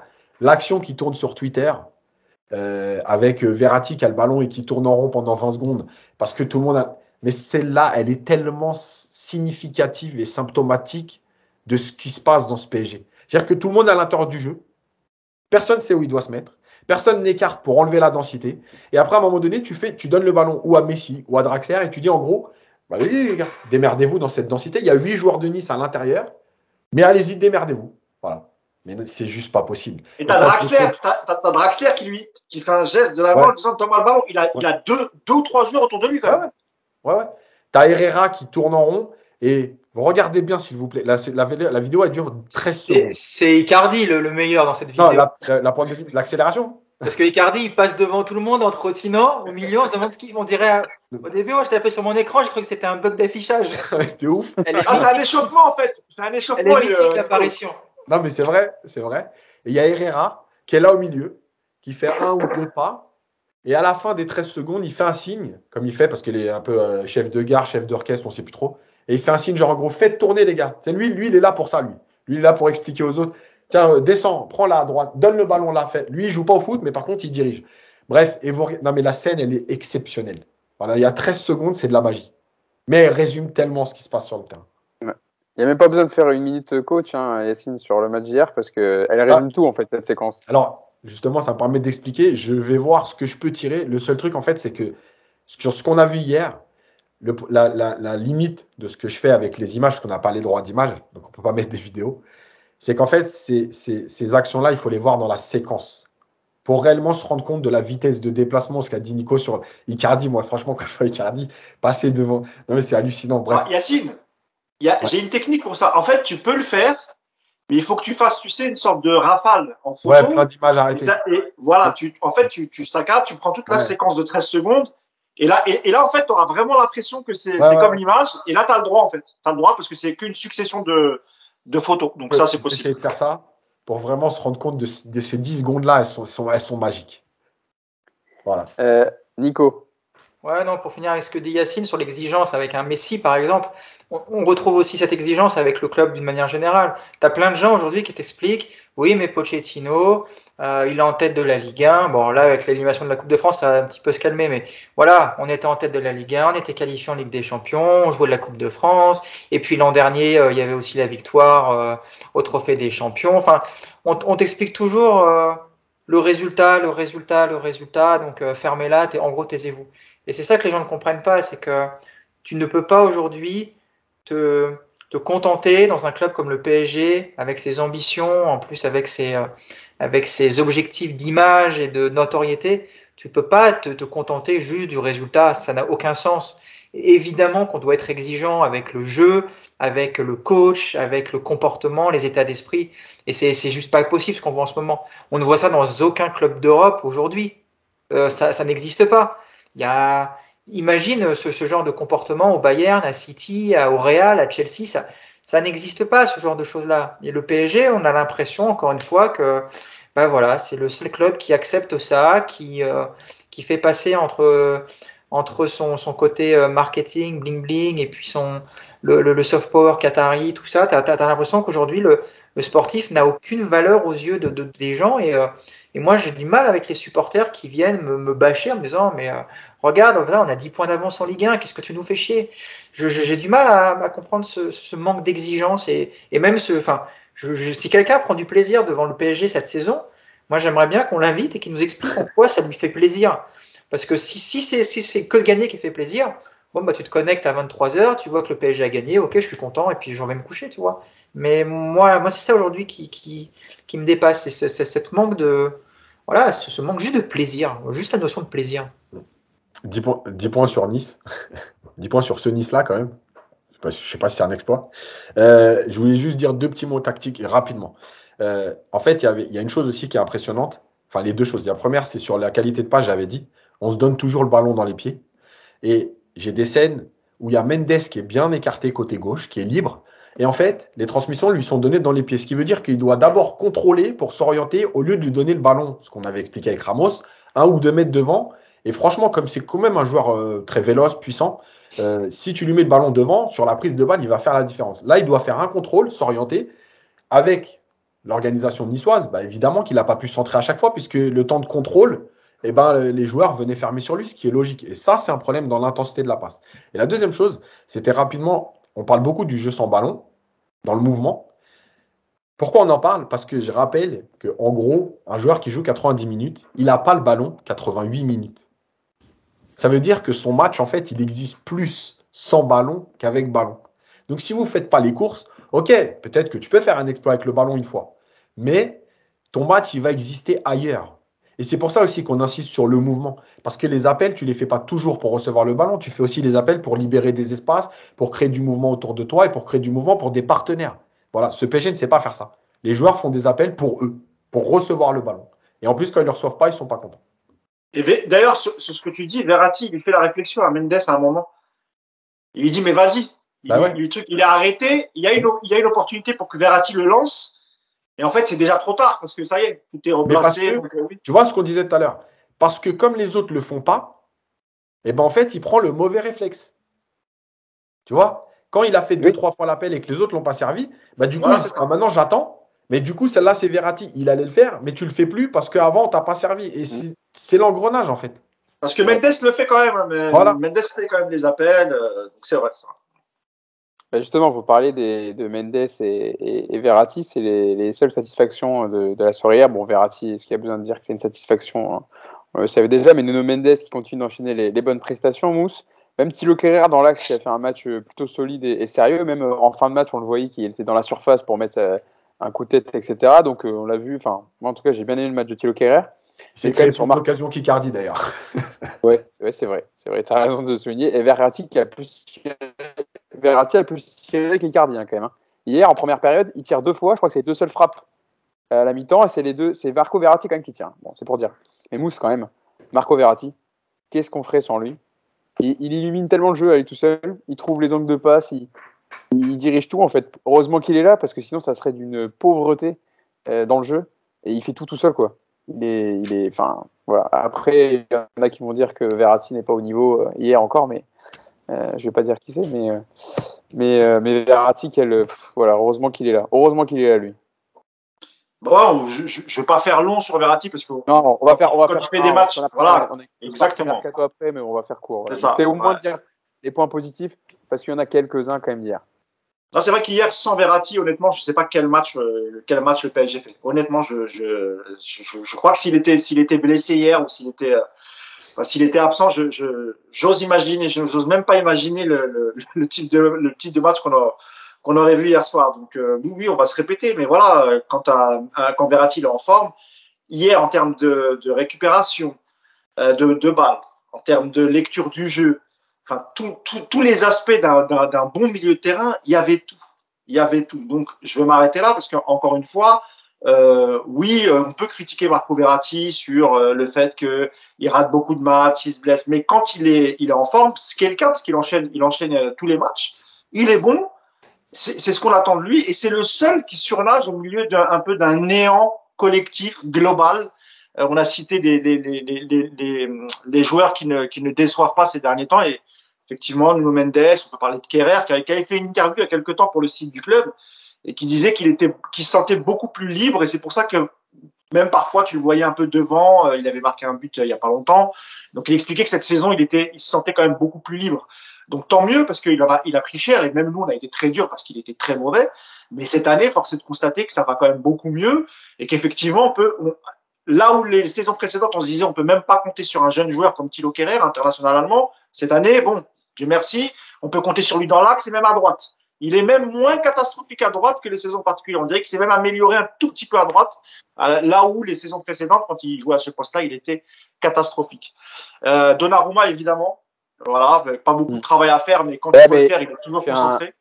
J'ai, enfin ouais, là j'ai, une image de, du super arrêt qu'il fait là sur, c'est Justin Clover qui fait un arrêt sur Justin Clover. Ouais, il, prend, euh, il prend la, prend la défense de vitesse et heureusement qu'il est là quand même pour l'arrêter. Donc même, il a arrêté aussi un péno dans la tir au but. Hein.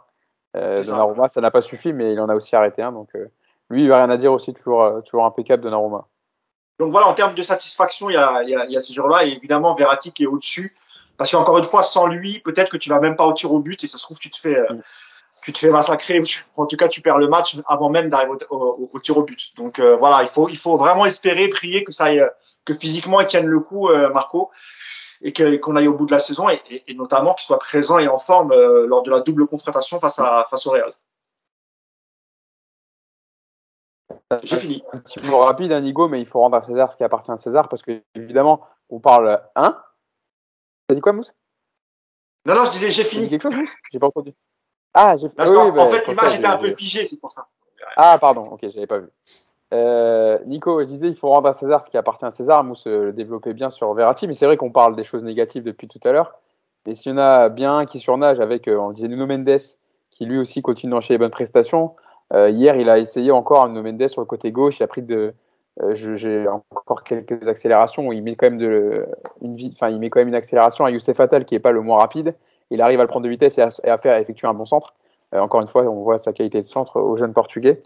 Euh, Donnarumma qui a été bon, mais voilà, surtout Verratti, je vais appuyer, insister sur lui parce que quand même, heureusement qu'il est là et, euh, même si euh, évidemment on le sait que Verratti, il y a un PG 100 et avec sans Verratti, c'est bien de le rappeler quand même parce que qu'est-ce qui fait du bien au milieu du Paris Saint-Germain et hier c'était le, le, chef d'orchestre dans le, dans le désert dans le désert offensif. Verratti, c'est le seul joueur de ballon au milieu de terrain, donc déjà forcément il surnage. Euh, après, tu sais, c'est vite fait hein, quand on va faire les bilans de fin de saison. Pour l'instant, euh, tu vas parler des deux gardiens qui globalement font une saison, euh, on va dire plutôt bonne, avec surtout même Donnarumma qui est au-dessus de, Navas. Après, on va parler de Marquinhos qui n'a jamais déçu. On va parler de Nuno Mendes qui monte en puissance et qui est malheureusement sous-exploité dans cette équipe au possible, puisque comme le dit Yacine, il est tellement mal servi la plupart du temps qu'on n'utilise pas sa, vitesse et son explosivité. Et puis après, on va parler de Verratti au milieu et puis d'Mbappé en attaque. Et puis voilà, c'est réglé. Hein. c'est vite fait. Hein. Le, bilan de la saison, il va pas, il va pas être long à écrire pour Yacine. Hein. Il y en a pour euh, une demi-heure, c'est terminé. Donc, euh, donc voilà. Et c'est aussi quelque part aussi ce qui est effrayant, c'est que tu te rends compte qu'en fait aujourd'hui le PSG c'est cinq joueurs. Voilà, il y a cinq joueurs qui sont au niveau de ce PSG. Et tout ce qui est autour, pour diverses raisons, c'est pas bon. T'as les blessures, t'as les Covidés, t'as les mecs qui dorment, t'as les mecs qui sont plus là, t'as les mecs qui sont euh, en train de divorcer pour la quatrième fois sur Instagram depuis trois mois. Enfin voilà, c'est, euh, aujourd'hui t'as un effectif qui est quand même euh, super faible par rapport à ce qu'on en attend et, et c'est presque même miraculeux d'avoir cette avance en Ligue 1 par rapport à ce que tu proposes. Et je pense qu'on peut aussi parler de miracle si jamais cette équipe atteint le dernier carré de la Ligue des Champions. Parce qu'en l'état, c'est totalement mais improbable. Donc on va effectivement encore espérer un exploit individuel et le pire c'est que c'est possible. Voilà, le genre d'exploit on les a déjà fait euh, l'an dernier contre le Bayern notamment. Donc c'est possible de, battre le Real effectivement avec des joueurs de cette qualité-là individuelle, mais c'est voilà c'est globalement, quand tu fais le tour des satisfactions de, cette saison pour le moment, c'est juste affligeant au mois de février d'avoir cinq joueurs qui sortent du lot. C'est vraiment très, très, très, très inquiétant, encore une fois. Donc, sinon, oui, pour Mbappé aussi. Hein. On a oublié les deux gardiens, Marquinhos, Mbappé, ouais, enfin un gardien, on va dire en bien. Mais ouais, t'as Mbappé aussi, évidemment. Imagine ce PSG sans Mbappé. Ouais. Je sais pas si on se rend compte. De... On l'a vu hier un peu. Hein. il, est, il est rentré, il est rentré, à, il est rentré à la, la 64e minute. Euh, il, a, il a fallu, j'avais noté, la, j'ai vu la petite stat sur le compte Twitter hein, de nos amis Paris Stade Germain qui relève beaucoup de stats sur les matchs du Paris Saint-Germain qu'on salue. Euh, Yacine, il a fallu 9 minutes à Mbappé pour toucher autant de ballons qu'Icardi, donc 6 euh, ballons en 64 minutes. Euh, bon, enfin, c'était la petite euh, info, mais est-ce que tu veux rajouter quelque chose sur les, les, les, les, satisfactions côté parisien? Parce qu'il y en a quand même quelques-unes, même si voilà, il faut quand même, il faut quand même les dire, sur Verratti, sur No Mendes, etc. Non, pas grand-chose. Moi, je veux juste rajouter sur Kerrer parce que, parce que mmh. euh, encore une fois, on l'a défoncé ici. Et, euh, enfin, d'ailleurs, on n'est pas les seuls, mais nous, on l'a bien défoncé. Et, euh, et ouais, malgré tout, ça, ça, me fait plaisir parce que parce que parce que c'est dur de se relever de, de, de, trucs comme ça. Moi, j'avais dit, il se relèvera quand il partira, parce que j'avais j'ai dit que c'était pas un mauvais joueur à la base, mais que il était dans le trou à Paris, etc. Voilà, ça fait plaisir de voir qu'au moins dans la rotation, il est présent, il fait ses matchs on voit bien quand même qu'il est plus à l'aise dans l'axe euh, qu'à droite, mais à droite, alors Moussa dit euh, il a progressé. Je pense qu'il est, en fait, il est, je suis pas persuadé qu'il ait progressé, mais il est mieux dans sa tête. Par contre, effectivement, quand ton concurrent c'est Dagba, évidemment notre curseur à nous, euh, c'est un problème quoi. Donc, je suis désolé, mais, mais voilà quoi. sauf qu'après Manchester, Yacine, à, ah choisir entre et Dagba, on aurait tous pris Dagba parce que on, l'a senti tellement, ah tellement au fond du trou que c'était très très difficile. Et ah tu as raison de dire que c'est difficile de se relever parce qu'il n'y a pas il y a, pas que l'aspect sportif, il y a l'aspect aussi mental mm. et les réseaux sociaux parce que les gens euh, ont été très très très durs. Mais c'est pas c'est pas c'est pas des critiques constructives, c'est des insultes, c'est de la méchanceté. Mm. C'est euh, quand il avait eu le Covid, quand il s'était blessé, ah euh, très bien, il a le Covid, au moins il sera pas titulaire, etc. Mm. Les gens sont très ont été très très méchants. Donc moi aussi, je suis un peu content pour lui à, ce niveau-là. Bon, voilà, on aura, on aura au moins parlé du match. C'était important, des bons matchs de, de Thilo hier, Verratti, de Mendes et Donnarumma. Passons maintenant, bon, je pense qu'on a tout dit sur ce match, hein, on, a, été complet. Passons à la deuxième partie du, podcast et euh, au Mercado qui a, pris, qui a fermé ses portes, euh, en tout cas pour le championnat de France et qui concerne le Paris Saint-Germain hier soir. Euh, bilan du Mercato parisien. Alors ça va être long, sur, enfin, long sur les départs. Rafinha est parti en prêt à la Real Sociedad. Sergio Rico a été prêté à, à Majorque. Euh, Fadiga a été libéré de son contrat et parti en Grèce à, l'Olympiakos. Le jeune latéral gauche Teddy Allo, euh, prêté à l'AS Eupen, 12e euh, du championnat belge en D1. Je ne sais pas si je dis bien l'AS Eupen, je demanderai à notre ami Sacha Tavolieri. Euh, et Kenny Naguera, qui a été prêté à Vranche en national. Voilà pour les départs. Et les arrivées. Voilà, zéro, rien du tout. Euh, et euh, je voulais qu'on revienne surtout sur euh, les joueurs qui ont été annoncés partant. C'est là qu'on va venir notre premier débat. Eric Dina et Bimbe, dont on a beaucoup parlé, qui devait partir pendant ce mercato, devait partir tout d'abord au Bayern Leverkusen dans un premier temps, puis aussi il y a eu la, proposition de 3 en prêt, mais le PSG le forçait à prolonger deux ans avant de partir. Résultat, le deal ne s'est pas fait. Ils n'ont pas réussi à se mettre d'accord, que ce soit le clan Dina et Bimbe avec le Paris Saint-Germain que, que l'accord avec un club. Euh, lui, il voulait partir absolument au Bayern Leverkusen. Apparemment, il y, a eu Francfort hier en fin de journée. Et pareil, ça. Bah, pareil, ça s'est pas fait non plus. Bon, je crois que c'était surtout le fait que Paris euh, veuille le faire prolonger deux ans mm. avant de partir qui, euh, qui a fait un peu capoter le, prêt. Il y a Ander Herrera ensuite, bon, c'était rapide, qui a été cité de côté de Lyon, mais bon, il voulait pas partir du PSG parce que la soupe est bonne et qui veut pas partir de, la capitale, il est très bien là-bas. Herrera, il y avait une piste pour euh, l'aéroport d'Orly aussi, contrôleur aérien. Mais ils ont pas, ah, j'avais pas, vu ça. T'as des, as des infos, Nico, que j'ai pas. Hein. je sais que tu es toujours bien renseigné sur le mercato. Euh, on a parlé aussi de Levin Kurzava, qui, euh, vous oubliez, hein, on parlait Saint-Germain, on ne savait même pas qu'il était encore au club. Il y a eu West Ham, Newcastle qui étaient dessus. Il y a même eu, d'après RMC, Lille et Bordeaux qui ont essayé de le récupérer euh, en, hier pour un prêt de 6 mois mais le PSG demandait trop apparemment dans la prise en charge du salaire. Euh, il reste encore la MLS et la Turquie qui n'ont pas fermé leurs portes pour euh, le mercato hivernal. Donc à voir s'il partira. Mauro Icardi qui a été cité un peu un du côté de la Juve, si Morata partait, mais bon, ils ont pris un euh, Dusan Vlaovic, donc il n'y a pas photo sur le choix de recrutement de la Juve au poste de numéro 9. Ils ont fait un très bon coup avec Vlaovic. Euh, Colin Dagba, euh, qui, était titulaire hier, qui euh, Paris a refusé de le prêter alors que le joueur voulait partir en plus de temps de jeu apparemment. On reviendra dessus avec toi, Yacine, notamment.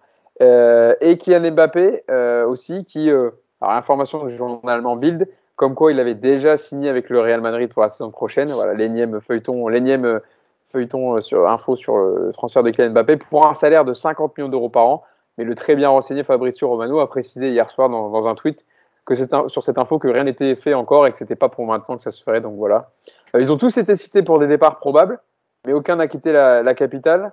Euh, Leonardo a pas réussi à en vendre un. Euh, Mousse, certains étant bien trop attachés euh, à leur salaire ou leur confort de vie au PSG, et puis d'autres où le deal ne s'est pas fait. Quel bilan on peut faire après que j'ai dit tout ça du, mercato parisien? Ben, Un bilan nul.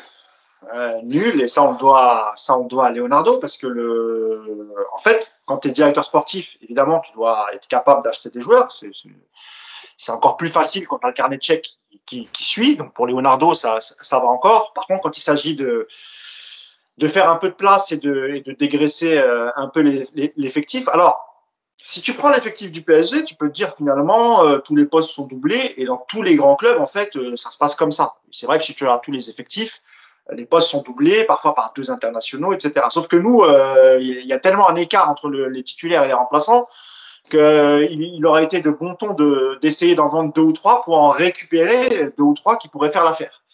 Et tu l'as dit, euh, des, des, mecs comme Kurzawa. Alors, Lévin Kurzawa, c'est particulier parce qu'il me semble que sa femme attend un heureux événement j'étais quasiment sûr qu'il bougerait pas euh, parce qu'il y a peut-être une naissance qui va arriver dans les prochains mois. Donc, euh, c'était quasiment, quasiment euh, sûr qu'il n'allait pas bouger euh, dans cette période, même pour un prêt de quelques mois.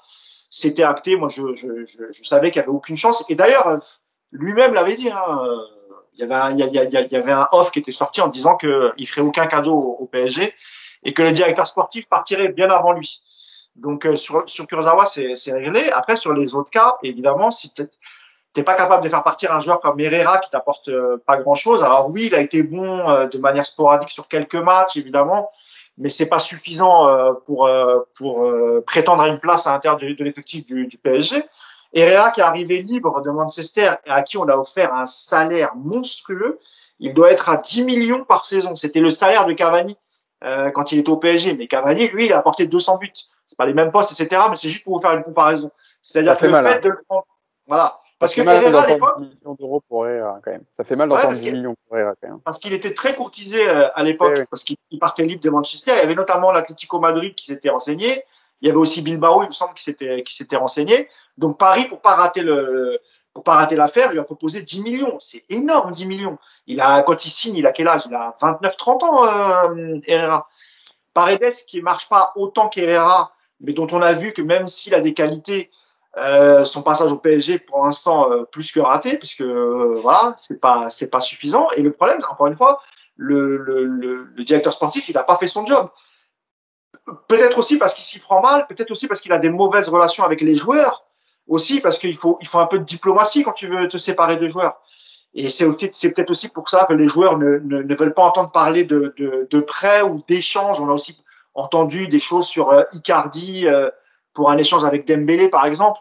Ça, j'y crois un peu moins, mais, euh, mais pourquoi pas? On a, ouais, on a même parlé d'un échange possible parce que je voulais parler après des joueurs que du coup tu n'as pas réussi à tirer parce que tu n'as pas réussi à te libérer de la masse salariale. Mais euh, tu parlais d'Ousmane Dembélé, c'était au début apparemment un échange de joueurs avec Di Maria et Juan Bernat que Barcelone a, a proposé en gros et ce qui a été refusé par le Paris Saint-Germain. Et ensuite, comme tu disais, il y a eu euh, de proposer dans la balance Icardi et ah, Je sais plus. Je sais plus. Moi, j'ai pas. Je, Bah, je sais, j'ai vu Icardi, mais je sais plus s'il y avait un autre. En tout cas, ouais, il y a eu- de, de joueurs sans, sans argent en plus quoi. Voilà, c'était un échange de joueurs. Voilà. Bref, tout ça pour vous dire que, que Leonardo, euh, moi, je je vois pas comment il peut être encore au club l'été prochain. Franchement, je, je je vois pas. Il a raté beaucoup trop de choses. Euh, Pour revenir globalement, tu as le problème Mbappé, tu as les jeunes qu'il n'a pas su retenir, des jeunes, des- le- notamment les jeunes euh, Kouassi, et même tu as, du mal à convaincre les jeunes aujourd'hui de prolonger. Euh, vous avez parlé d'Ina Bimbe, euh, on peut parler de Xavi Simons, euh, même Michu se pose, se pose des questions, même si c'est vrai qu'il y a une loi qui est, qui est propre à la France où les premiers contrats pro des jeunes, tu peux uniquement faire trois ans. Et là, ça a été, euh, ça a été modifié. Donc, du coup, je crois qu'à partir de la saison prochaine, tu pourras leur offrir un contrat de cinq ans. Donc, c'est vrai que là, au moins, les clubs français seront un peu moins lésés. Mais malgré tout, euh, Leonardo, il a aucune force de persuasion, que ce soit pour faire partir des, des, des, joueurs professionnels, que ce soit pour essayer de convaincre des jeunes de, de continuer l'aventure au PSG. Et, pour, et, et, et, encore une fois, niveau vente, euh, on n'avait peut-être pas forcément besoin d'arriver, mais si tu avais vendu deux ou trois joueurs, ou même prêté deux ou trois joueurs, eh ben, tu aurais peut-être pu aller chercher, par exemple, une bonne doublure à Ashraf Hakimi, parce que la, la priorité, c'est quand même ça. Euh, tu as des difficultés au milieu de terrain, ben, tu aurais peut-être pu faire venir Ndombele pour essayer de voir ce que ça donne pour les quatre derniers mois et, et, et voir s'il arrive à bien s'intégrer. Et pourquoi pas après le, lui donner un contrat, même si je crois que Tottenham en veut beaucoup. On parle d'une option à 65. Je pense pas que le PSG oui. payer autant. D'ailleurs, ils avaient déjà refusé de payer ce prix-là à l'époque où il jouait à Lyon, parce qu'Antero Henrique avait tenté de le faire venir, et ils avaient refusé de payer autant. Donc voilà, sur le, sur le mercato hivernal, il y avait, à mon sens, il y avait des choses à faire côté de départ. Et si tu avais réussi à, à, à, faire quelques départs, eh ben, tu aurais pu euh, voilà, faire quelques appoints pour compléter ton effectif, et notamment, encore une fois, doubler le latéral droit, et pourquoi pas trouver l'autre le terrain. Pour moi, c'est un échec total de Leonardo.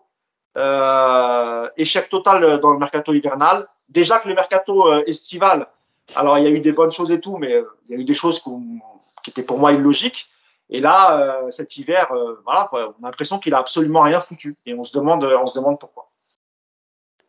Euh, Yacine, problème aussi pour, par rapport à Leonardo de, de, de problème de, de, de, communication, enfin on va dire avec le clan des, des, joueurs qui sont au club, aussi peut-être problème de réseau.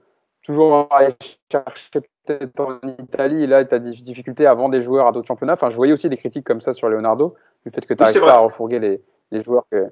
Ouais, il y a peut-être aussi un problème de réseau, hein, aussi, tout simplement, que Leonardo est, est, un peu trop focus sur un certain championnat et, euh, et qu'il a des difficultés à, à, à vendre et à, ou à prêter des joueurs. Euh, parce que on en a parlé en plus, Nico et Yacine, lors du précédent podcast, on a parlé de Tanguy Ndombele qui était euh, possiblement une arrivée au Paris Saint-Germain et c'est d'attendre et le fait que Paris n'arrive pas à vendre ou à prêter des joueurs et libérer de, de la masse salariale. Euh, il a mis les voiles pour son ancien club de l'Olympique lyonnais. On a également parlé d'Ousmane Dembélé en fin de mercato, mais bon, dans un possible échange de joueurs, ça n'a pas pu se faire. Euh, D'ailleurs, il va peut-être aller apparemment à Chelsea ou à Tottenham l'été prochain. Bon là, pour, ça s'est pas fait. Il va rester au, au Barça pendant six mois encore, euh, mais possiblement plutôt qu'elle a connu à Dortmund euh, du côté de Chelsea. Euh, toi, Yacine, quel bilan tu fais du, du mercato? Bah écoute, je voulais parler de Colin Dagba aussi. Hein. Je crois que tu voulais revenir sur Colin Dagba aussi, ouais, sur le fait ouais. qu'il n'avait pas été prêt. Ouais, parce que, parce que Colin Dagba, il y a, il y a Venise, je crois, qu'il voulait, euh, qu'il voulait en prêt et Paris a refusé. Alors, euh, sous prétexte qu'il euh, n'y a que Hakimi, que Kerrer peut dépanner à deux postes, mais avec euh, Ramos incertain, il se dirige plus vers, euh, vers un dépannage dans l'axe. Bon, moi, je veux bien qu'on m'explique ça. Moi, je, franchement, je vous dis la vérité, de façon, que tu mettes Dagba, Di Maria ou, euh, ou as Pochettino qui reprend, qui reprend du, du, du, métier. Franchement, à un moment donné, il faut juste ouvrir les yeux sur ce qu'est Dagba. Quoi. Voilà. Bon, le mec a gagné l'euro million, chapeau. Pas, il n'y a pas de peut-être Kierer, c'est plus possible. Quoi. Voilà, c'est juste plus possible. Euh, maintenant, pour le reste sur Leonardo, bah, j'ai envie de dire, euh, il est où? Voilà. C'est bien beau de venir faire le beau euh, le 23 septembre quand tu bats City au parc. Hein? Mais t'es où? T'as fait quoi? Leonardo, sur la première partie de son mandat, la première, version, Leonardo 1, euh, il vend pas. Hein. Il achète, mais il vend pas. Hein. Donc c'est pas un scoop. Sauf que effectivement, à l'époque, en 2010, le championnat italien, bah, il bah, y a des joueurs, euh, le championnat est encore au niveau euh, et, et, son réseau marche bien. Aujourd'hui, il n'y a plus rien. Voilà, il y a plus rien. Il vend un peu, Nico. Euh, Yass, il vend un peu quand même. Oui, plus que là. Dans Sacco, euh, il vend Sacco, il, il, il, il, prend le Gano, ça marche pas, il le revend. Il y a, il y a eu quelques ventes au début. Oui, il y a eu quelques ventes. Voilà. Après, là, oui, c'est vrai que c'est le néant. Donc, par, comparé à là, effectivement. Ça. Parce qu'il vend, il vend Sacco à Liverpool, je crois, 18 millions et demi, presque 20 millions. C'est pas mal. Hein ouais, c'est pas mal, ouais. Après, on a vu d'autres joueurs partir pour plus. Après, on s'est demandé comment il avait fait. Mais bon, c'est pas grave. Euh, bref, donc, bon, à un moment donné, il est où? Il est où? Parce que je rappelle que lui aussi, parce qu'on parle beaucoup, j'ai beaucoup parlé du salaire de Pochettino, mais, mais, Leonardo, il a un très beau salaire, d'accord? Donc son salaire pour faire quoi? Tu vends pas, t'achètes pas, tu mets pas de l'ordre dans ton vestiaire, Tu soutiens pas ton coach En fait, tu, donc, mais encore une fois, encore une fois, moi, je veux bien qu'on me donne un salaire et je ne demanderai même pas autant pour rien faire. Si c'est juste pointer à la factory, mettre deux, trois coups de pression aux meufs de l'accueil et, euh, euh, monter dans mon bureau, m'enfermer jusqu'à 20h, honnêtement, il n'y a pas de problème. Hein. Je sais faire. je sais faire. À un moment donné, ce club, franchement, c'est une catastrophe. Franchement, c'est, une catastrophe et c'est dur de le dire. Parce que malgré tout, on a connu des périodes, on rappelle, hein, Colonie Capitale, c'est, le néant total, c'est la, déprime, c'est, une horreur. Mais là, là, là, on touche le fond parce qu'en fait, à l'époque de Colonie Capitale, à un moment donné, on n'attendait plus rien des joueurs. C'est-à-dire qu'on soutenait le club, mais on n'attendait rien. C'était un miracle de gagner un gros match. Euh, voilà, c'est des mecs qui se tapaient, mais il n'y avait rien. Mais, mais au moins, tu n'en attends rien. Là, tu rêves, tu te dis ah, enfin, mais en fait, il n'y a rien. Et, je crois vraiment que, euh, honnêtement, moi, Leonardo, je vous dis honnêtement, j'en peux plus. Voilà, j'en peux plus. Mais ce que disait Nico tout à l'heure sur l'indifférence, en fait, c'est tout ça. C'est-à-dire que tu as un, directeur sportif qui vient se la raconter après une victoire, mais qui est inexistant euh, sur le reste du temps. Tu as un coach qui se fout de ta gueule en, conférence de presse, qui est assis sur le banc tout le reste du match, qui ne sait pas quoi faire. Euh, tu as des résultats sans émotion, sans jeu, sans rien. Et en fait, franchement, ce qu'a dit Nico tout à l'heure, c'est tellement ça, c'est l'indifférence. Et je crois que c'est le pire. Parce qu'au moins, quand tu sais, quand tu as un peu de révolte, ça veut dire que le club existe encore pour toi. Tu vois, tu te dis non, je veux qu'il se réveille. Mais l'indifférent, je crois qu'il n'y a pas pire. Et en fait, là, le club, il est en train de rendre indifférent tout le monde. Voilà, tous ceux qui ont aimé ce club depuis 30 ans, 40 ans, dans des périodes horribles. Voilà, et en fait, Leonardo, c'est le symbole. Il va réapparaître vous savez très bien, il va réapparaître peut-être un peu la semaine prochaine avant le Real pour raconter deux, trois conneries. S'il ne le, le fait pas avant, il attendra le bon résultat face au Real pour venir dire Ah voilà, vous avez vu. Et toujours on tape sur le Paris Saint-Germain. Et toujours on tape. Mais vas-y, allez, casse-toi. Mais casse-toi toi aussi. Sérieux ah, Le retour du casse-toi. Ouais, parce que si c'est pour venir nous raconter tes conneries après une victoire contre City et tout, et nous expliquer qu'on tape sur le Paris Saint-Germain et je sais pas quoi, franchement, on n'a pas besoin de toi, casse-toi. Et le pire dans tout ça, et je te laisse la parole, Nico, hein, c'est qu'on parle même pas des, des histoires extrasportives qu'on a vues ces derniers temps. Hein. De Icardi, et en passant par Kaira Mraoui, euh, les audios qui sont sortis il y a deux jours, la meuf. Il y a des audios qui sortent la veille du match contre Lyon. Euh, T'as Aminata Diallo, la pauvre, qu'on a pris plein la gueule, euh, dont, le, dont le club n'a jamais fait un communiqué pour la soutenir quand même. Hein, c'est vrai parce que j'en parlais, j'en parlais avec Romain Molina avant qu'il sorte sa vidéo. On parlait de ça et c'est vrai qu'on s'est quand même étonné de se dire même pas eu un petit mot de soutien. Et, Kaira qui est titulaire face à Lyon, c'est un match quand même qui est très important. Aminata Diallo, même, je crois qu'elle est même pas dans le groupe, ou en tout cas, elle n'est pas, elle est pas titulaire. Et tout ça, tout ça se fait sans que le club communique, sans, on, on, on dit rien. Ce qui est, en fait, au PSG, il faut, il faut parler de rien. il faut vendre des maillots, il faut avoir une bonne image. Donc, toutes ces histoires-là, il faut pas en parler. Il faut jamais en parler. On met tout sous le tapis et on attend que ça passe. Et on attend que ça passe. Mais il se passe quand même des choses qui sont très graves et notamment chez les féminines et, l'histoire euh, Amraoui. Normalement, c'est un club professionnel. On voit ce qui se passe. C'est pas les mêmes choses, mais par exemple, il y a une affaire avec Greenwood à Manchester. Euh, le club tout de suite a pris des mesures, etc. Quand c'était Benjamin Mendy, encore une fois, c'est pas les mêmes histoires. Attention. Hein. Mais voilà, les clubs tout de suite ont communiqué, ont fait les choses. Au PSG, on laisse tout passer. On laisse tout glisser, euh, ça finira par passer. Oui, parce que Donc, euh, on a peur de... sportif, tu as même l'extra sportif où le PSG ne communique absolument jamais. Il faut pas faire de bruit et il faut attendre que ça passe. Ouais, c'est pas faire de vagues, pas un mot plus haut que l'autre, on ne peut pas prendre parti pour, ni pour l'un ni pour l'autre, et au final, bah, t'en es à, avoir des situations comme ça. Pour préciser, un mousse, Aminata Diallo était sur le banc, elle est rentrée, elle a joué 8 minutes. Hmm. Voilà. Ah pardon. Et, Parce que j'avais regardé le début du match. J'avais regardé le début du match, j'avais vu qu'Amraoui était titulaire, et euh, je pensais qu'elle était même pas dans le groupe. Amraoui n'est pas sortie, elle a joué le match, elle a joué tout le match. Euh, mais c'est vrai que je vous invite à aller voir la vidéo de Romain Molina hein, qui explique un peu les détails de l'affaire Keira Amraoui. Euh, je ne vais pas dire euh, Kaira Amraoui, Aminata Diallo, parce que c'est que l'affaire Kaira Amraoui euh, sur le dossier, etc. Et comment c'est géré par Ulrich Ramé, le directeur sportif des féminines, et comment ça se passe au sein du vestiaire qui est en train d'imploser chez les féminines parce qu'aucun soutien pour Aminata Diallo. Et Kaira Amraoui qui peut continuer à tout faire et à, et emmener les enquêteurs un peu où elle veut en, déclarant plusieurs fausses pistes. D'ailleurs, il y a aussi euh, euh Ayet Abidal, la, femme et maintenant ex-compagne de, de Eric Abidal, qui a parlé dans le Parisien. Aujourd'hui, je vous invite à aller voir l'interview. Euh, Est-ce que je peux compléter 30 secondes sur, sur, sur juste parce que j'ai vu les choses tourner sur Twitter, juste sur Kimpembe. Euh, il a absolument rien à voir avec l'agression de Kaira Amraoui, que les choses soient claires. Son nom a été cité pour d'autres choses.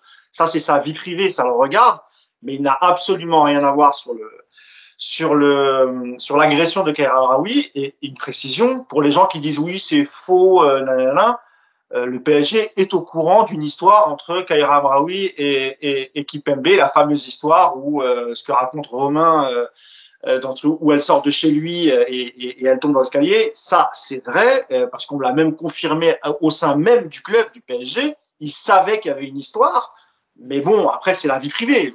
C'est normal qu'ils communiquent pas dessus. Chacun fait ce qu'il veut. Et il semblerait, et c'est Romain qui a, qui a, apporté cette précision, que de toute façon, il était déjà séparé, euh, Presnel Kimpembe. Et encore une fois, ça, c'est sa vie privée. Donc ça, ça n'a absolument rien à voir. Par contre, sur l'agression en elle-même, il n'a absolument rien à voir. Il faut pas coller des choses au pauvre Presnel. Euh, déjà qu'il prend cher le pauvre sur les sur les réseaux pour son histoire avec Amraoui, mais non non, il a absolument rien à voir avec l'agression. Euh, voilà, ça c'est.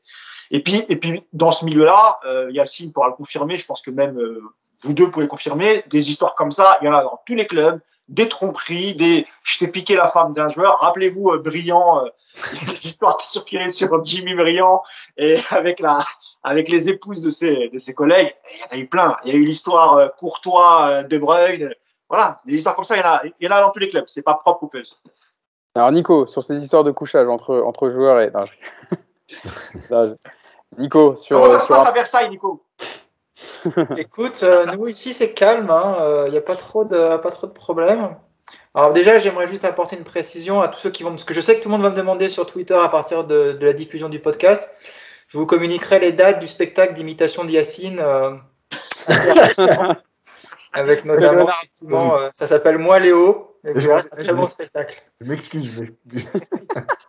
En plus, on était plus dans l'accent allemand que l'accent brésilien. Ça. C'était- plus une version Thomas Tourel. euh, Oh, c'était le Brésil de l'Est, quoi. Moi j'ai bien je, Ouais. je maîtrisais plus rien là. Je maîtrisais plus rien. Comme le, comme le PSG, je maîtrisais rien. Yas, reste dans la tactique. Laisse-nous l'humour. Mais en plus, j'ai pas voulu faire de l'humour, c'était les nerfs qui parlaient là. Ça Ah oui. Ah, je sais. Non, mais on l'a reconnu, hein, Leonardo. C'est Leonardo qui fait la bringue à Munich euh, à 23h après 2-3 bières. Il y avait un peu de ça. Nico, c'est Leonardo qui a avalé Tourelle, en fait. C'est ça. Ouais, Nico, sur, euh, sur un peu tout ça, euh, sur transfert, Ouais, alors là, mercato, c'est- organisation. Il y a beaucoup de choses, hein, c'est vaste. Il y hein. a un large spectre. Je choisis ce que je veux, quoi. Tu fais ce que tu veux. Alors, je vais choisir les féminines, évidemment. Non, non, je plaisante. Ouais, tu peux, hein, si tu Euh, veux. non, je vais rebondir sur le mercato, surtout. euh, évidemment, évidemment, je suis d'accord avec vous sur Leonardo qui, euh, qui ne sait pas vendre. Maintenant, euh, pff, quelque part, j'ai envie de te dire que on l'a cherché cette situation. Quand tu offres des salaires aussi confortables à des joueurs aussi moyens, bah, les mecs, un, déjà, ils veulent plus partir. Et puis, quand bien même ils veulent partir, il n'y a aucun club qui est capable de s'aligner. Donc, tu te retrouves avec, comme avec Kurzawa, comme avec Herrera, comme tu vois avec Paredes, avec ce genre de joueurs-là, voilà, qui, qui sont en soi, enfin, qui peuvent, à mon avis, euh, rendre de, de- des services dans, dans dans des clubs un peu partout, mais qui aujourd'hui sont pour plein de raisons intouchables. Et puis en plus, euh, moi, ça me rend fou. euh, voilà, un, Kurzawa, par exemple, ça me, ça me rend dingue, quoi. Le mec, il préfère passer tous les week-ends, comme disait Yacine la semaine dernière. Voilà, il, est chez lui tous les week-ends, il est content et, euh, et ça lui suffit, quoi. Il a même pas envie de jouer au foot, le mec. Donc là, j'entends parler de la, de la, de la, éventuellement de la MLS pour Kurzawa, mais pff, comment tu vas le convaincre? À part lui dire que tu lui offres un billet gratos toutes les semaines à Orlando pour aller voir, je sais même pas si Orlando pour aller à Disney World. Le mec, il en a plus rien à foutre du foot. Si, il, est, il, gars, est- il est il très fan, il est très fan de NBA hein, pour avoir les matchs. Ouais, ouais, c'est ça. Donc, faut trouver un Sauf club. que, les avec- salaires, sauf que les salaires en MLS, ils sont, ils sont beaucoup trop bas pour, euh, pour Ouais, les c'est ça. Donc, Et puis, c'est plus la politique. Hein. En MLS, maintenant, ils recherchent des, des, des jeunes prospects plutôt 20, 21, 22. Donc, euh, je suis même pas sûr que ce soit une piste valable pour, euh, pour Kurzawa. Donc euh, voilà, donc euh, c'est dramatique. Alors après, là où j'en veux un peu au club, c'est que c'est là, les joueurs, ils ont rien demandé. hein. On leur a proposé ces contrats-là, ils les ont acceptés. euh. derrière, toi, ce que par exemple, ce que fait Barcelone avec Dembélé, c'est c'est complètement différent. Le mec refuse de prolonger. Il y a un conflit. Ils disent bon bah ok, tu veux pas prolonger, nous on refuse ta situation, on te- met sur le banc. Mais Kurzawa, qu'est-ce que tu veux lui reprocher dans l'absolu quoi? Le mec a décidé qu'il devait pas jouer parce que t'as pas confiance en lui et puis parce qu'il est pas bon. Tu lui as donné un gros salaire, tu viens de le prolonger, et puis maintenant tu vas lui dire bon bah on veut plus de toi, dégage. Bah le mec il, il va pas te faire de cadeau et j'ai même du mal à aller en vouloir à lui, tu vois, parce que c'est de ta faute à toi l'arrivée, quoi. Tu t'es toi-même mis une, une, épine dans le pied avec plein de dossiers comme ça. Et euh, malgré tout, je trouve quand même qu'il y a eu deux points positifs dans ce mercato. Le premier, c'est qu'on s'est pas complètement fait avoir par Tottenham en prenant Ndombele à se retrouver à lui payer 6 ou 700 000 euros de salaire et avec une option d'achat obligatoire qui nous pendait au nez à 40 ou 50 millions d'euros. Donc déjà, je trouve que quelque part, au moins, on a évité ça. Et puis alors surtout, je, suis étonné que vous ne l'ayez pas dit, mais on a évité Dembélé, les amis, quoi. J'ai vraiment cru jusqu'au bout pour le coup. Hein. Hier matin, j'étais, je faisais pas le, fier. Au moins, on a évité Dembélé pour les six prochains mois. Donc euh, peut-être qu'il viendra au mois de juin, j'en sais rien, mais euh, on a déjà au moins évité ça pendant six mois et c'est déjà, je trouve, une petite victoire. Après, il y a. On, tente de peu, hein, je sais. Tu es d'accord, Nico hein, je, parle, enfin, je parle doucement des mêlées, mais tu es d'accord qu'il manque un profil délié au Paris Saint-Germain que tu plus depuis que Sarabia est parti dans la rotation, moi. T'as pas délié en fait, à part Mbappé qui euh, peut jouer à ce poste-là, mais Messi il, revient tout le temps dans l'axe. Di Maria pareil, t'as pas pas délié en fait dans l'effectif. Bah sur le ouais sur le papier bah, aujourd'hui c'est euh, aujourd'hui sur le papier c'est enfin dans l'esprit de Pochettino de toute façon quand tout le monde sera là ce sera euh, Messi ailier droit et Neymar allié gauche donc de toute façon tu fais venir un si c'est pour venir un mec qui jouera pas de toute façon c'est après Alors moi j'ai moi j'ai une piste en tant qu'ailier qui je pense que ça vaut le coup. Alors après, je sais pas ce que vous en pensez. Peut-être que vous allez me dire non, t'es complètement fou. Euh, mais pourquoi pas, pourquoi pas aller chercher Ziyech à Chelsea, euh, qui est pas titulaire avec euh, avec Tuchel pour euh, pour préparer l'après euh, Di Maria? Moi, je trouve que c'est un, un, un, moi je trouve c'est un, un, super joueur. Bon, c'est c'est vrai aussi que c'est un compatriote marocain. Je, je ne le, cache pas, c'est vrai. Le, problème, c'est que Ziyech, il a il a un peu plus joué depuis depuis les derniers temps. Oui, je sais. Ouais, je sais. C'était plus, plus le même statut au moment où le mercato s'est ouvert. Je sais, je sais, parce qu'il a un peu plus de temps de jeu, mais moi je trouve que c'est un joueur qui est très intéressant. Je sais pas ce que vous, vous en pensez. Mais moi je le préfère à Ousmane Dembélé, personnellement. Mais c'est pas du tout le même profil, quoi, parce que Dembélé c'est un ailier qui bouffe la ligne et qui euh, appelle sans cesse en profondeur, etc., qui fait des appels. Et Ziyech c'est plus un joueur comme Di Maria qui, qui, a tendance plutôt à rentrer dans l'axe, utiliser son pied gauche pour enrouler. D'ailleurs, on a vu, je sais plus c'était contre qui, euh, il, y a, il, y a, peu de temps avec Chelsea où il met un enroulé magnifique euh, plein de lucarne. Donc c'est un, un, excellent joueur, mais euh, qui se rapproche plus du profil de Di Maria que d'un vrai C'est pour ça que je parle de préparer l'après Di Maria. Oui, c'est pour ça que je disais ça. Pour l'après Di Maria. Enfin, a je préfère le profil euh, Ziyech que le profil Dembélé. Quoi. Tu sais, après, il n'y a pas que l'après Di Maria qu'il va falloir préparer euh, dans les prochaines semaines. Là. Et, et on peut aussi être inquiet quand tu vois comment ce mercato a été géré là pendant tout le mois de janvier. Parce que il va. J'avais du mal à y croire, mais on est en train vraiment de se diriger vers un gros, gros chamboulement au PSG quand même l'été prochain. Tu vas changer de coach, a priori. Euh, tu vas peut-être changer de directeur sportif, tu vas perdre Mbappé, parce qu'il faut qu'on arrête de nous prendre pour des cons avec Mbappé qui évidemment va se barrer. Euh, tu as des joueurs, il va quand même vraiment falloir se poser des questions. Euh, Di Maria en prend en, premier lieu. Euh, il y a quand même encore un chantier monstrueux au PSG cette saison qui se, qui se profile. Et aujourd'hui, bah, on avance un peu dans, dans l'inconnu. quoi. Donc, Sur Leonardo, Nico, tu as raison. Et à 99,9, et tu te rappelles, je t'en parlais ce matin, Hugo, pour moi, pour moi, il quittera le club cet été, Leonardo. Il peut pas en être autrement, surtout si tu as le projet de faire venir euh, Zidane. Euh, Zidane ne, travaillera pas avec Leonardo, c'est impossible. Euh, il voudra avoir quand même la main sur les, sur les décisions. Et de toute façon, tu as, as, tellement de travail au niveau de la direction sportive, et notamment pour recréer, reconstruire un effectif beaucoup plus cohérent et te débarrasser des, des, des, joueurs qui sont là uniquement pour le, pour le salaire. Je suis, je, suis, je suis tout à fait d'accord avec toi, Nicolas. Il y aura, je pense, un gros chamboulement cet été. Et, et, et, je ne vois pas comment Leonardo peut rester une saison de plus.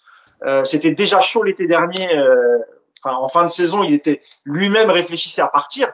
Euh, mais là, je pense que ça va être un comme un accord. Et, et je pense que l'été prochain, euh, euh, je pense qu'il sera plus là. Enfin, je ne vois pas comment il peut continuer. surtout que si, les, si Dan vient, j'ai eu pas mal d'infos circuler là-dessus, ça serait pour avoir un poste de manager un peu à l'anglaise où il prend les décisions, euh, qui fait un peu directeur sportif et entraîneur, donc euh, qui euh, a un poste plus large que ce qu'il y a actuellement au Paris Saint-Germain quand tu es entraîneur au club.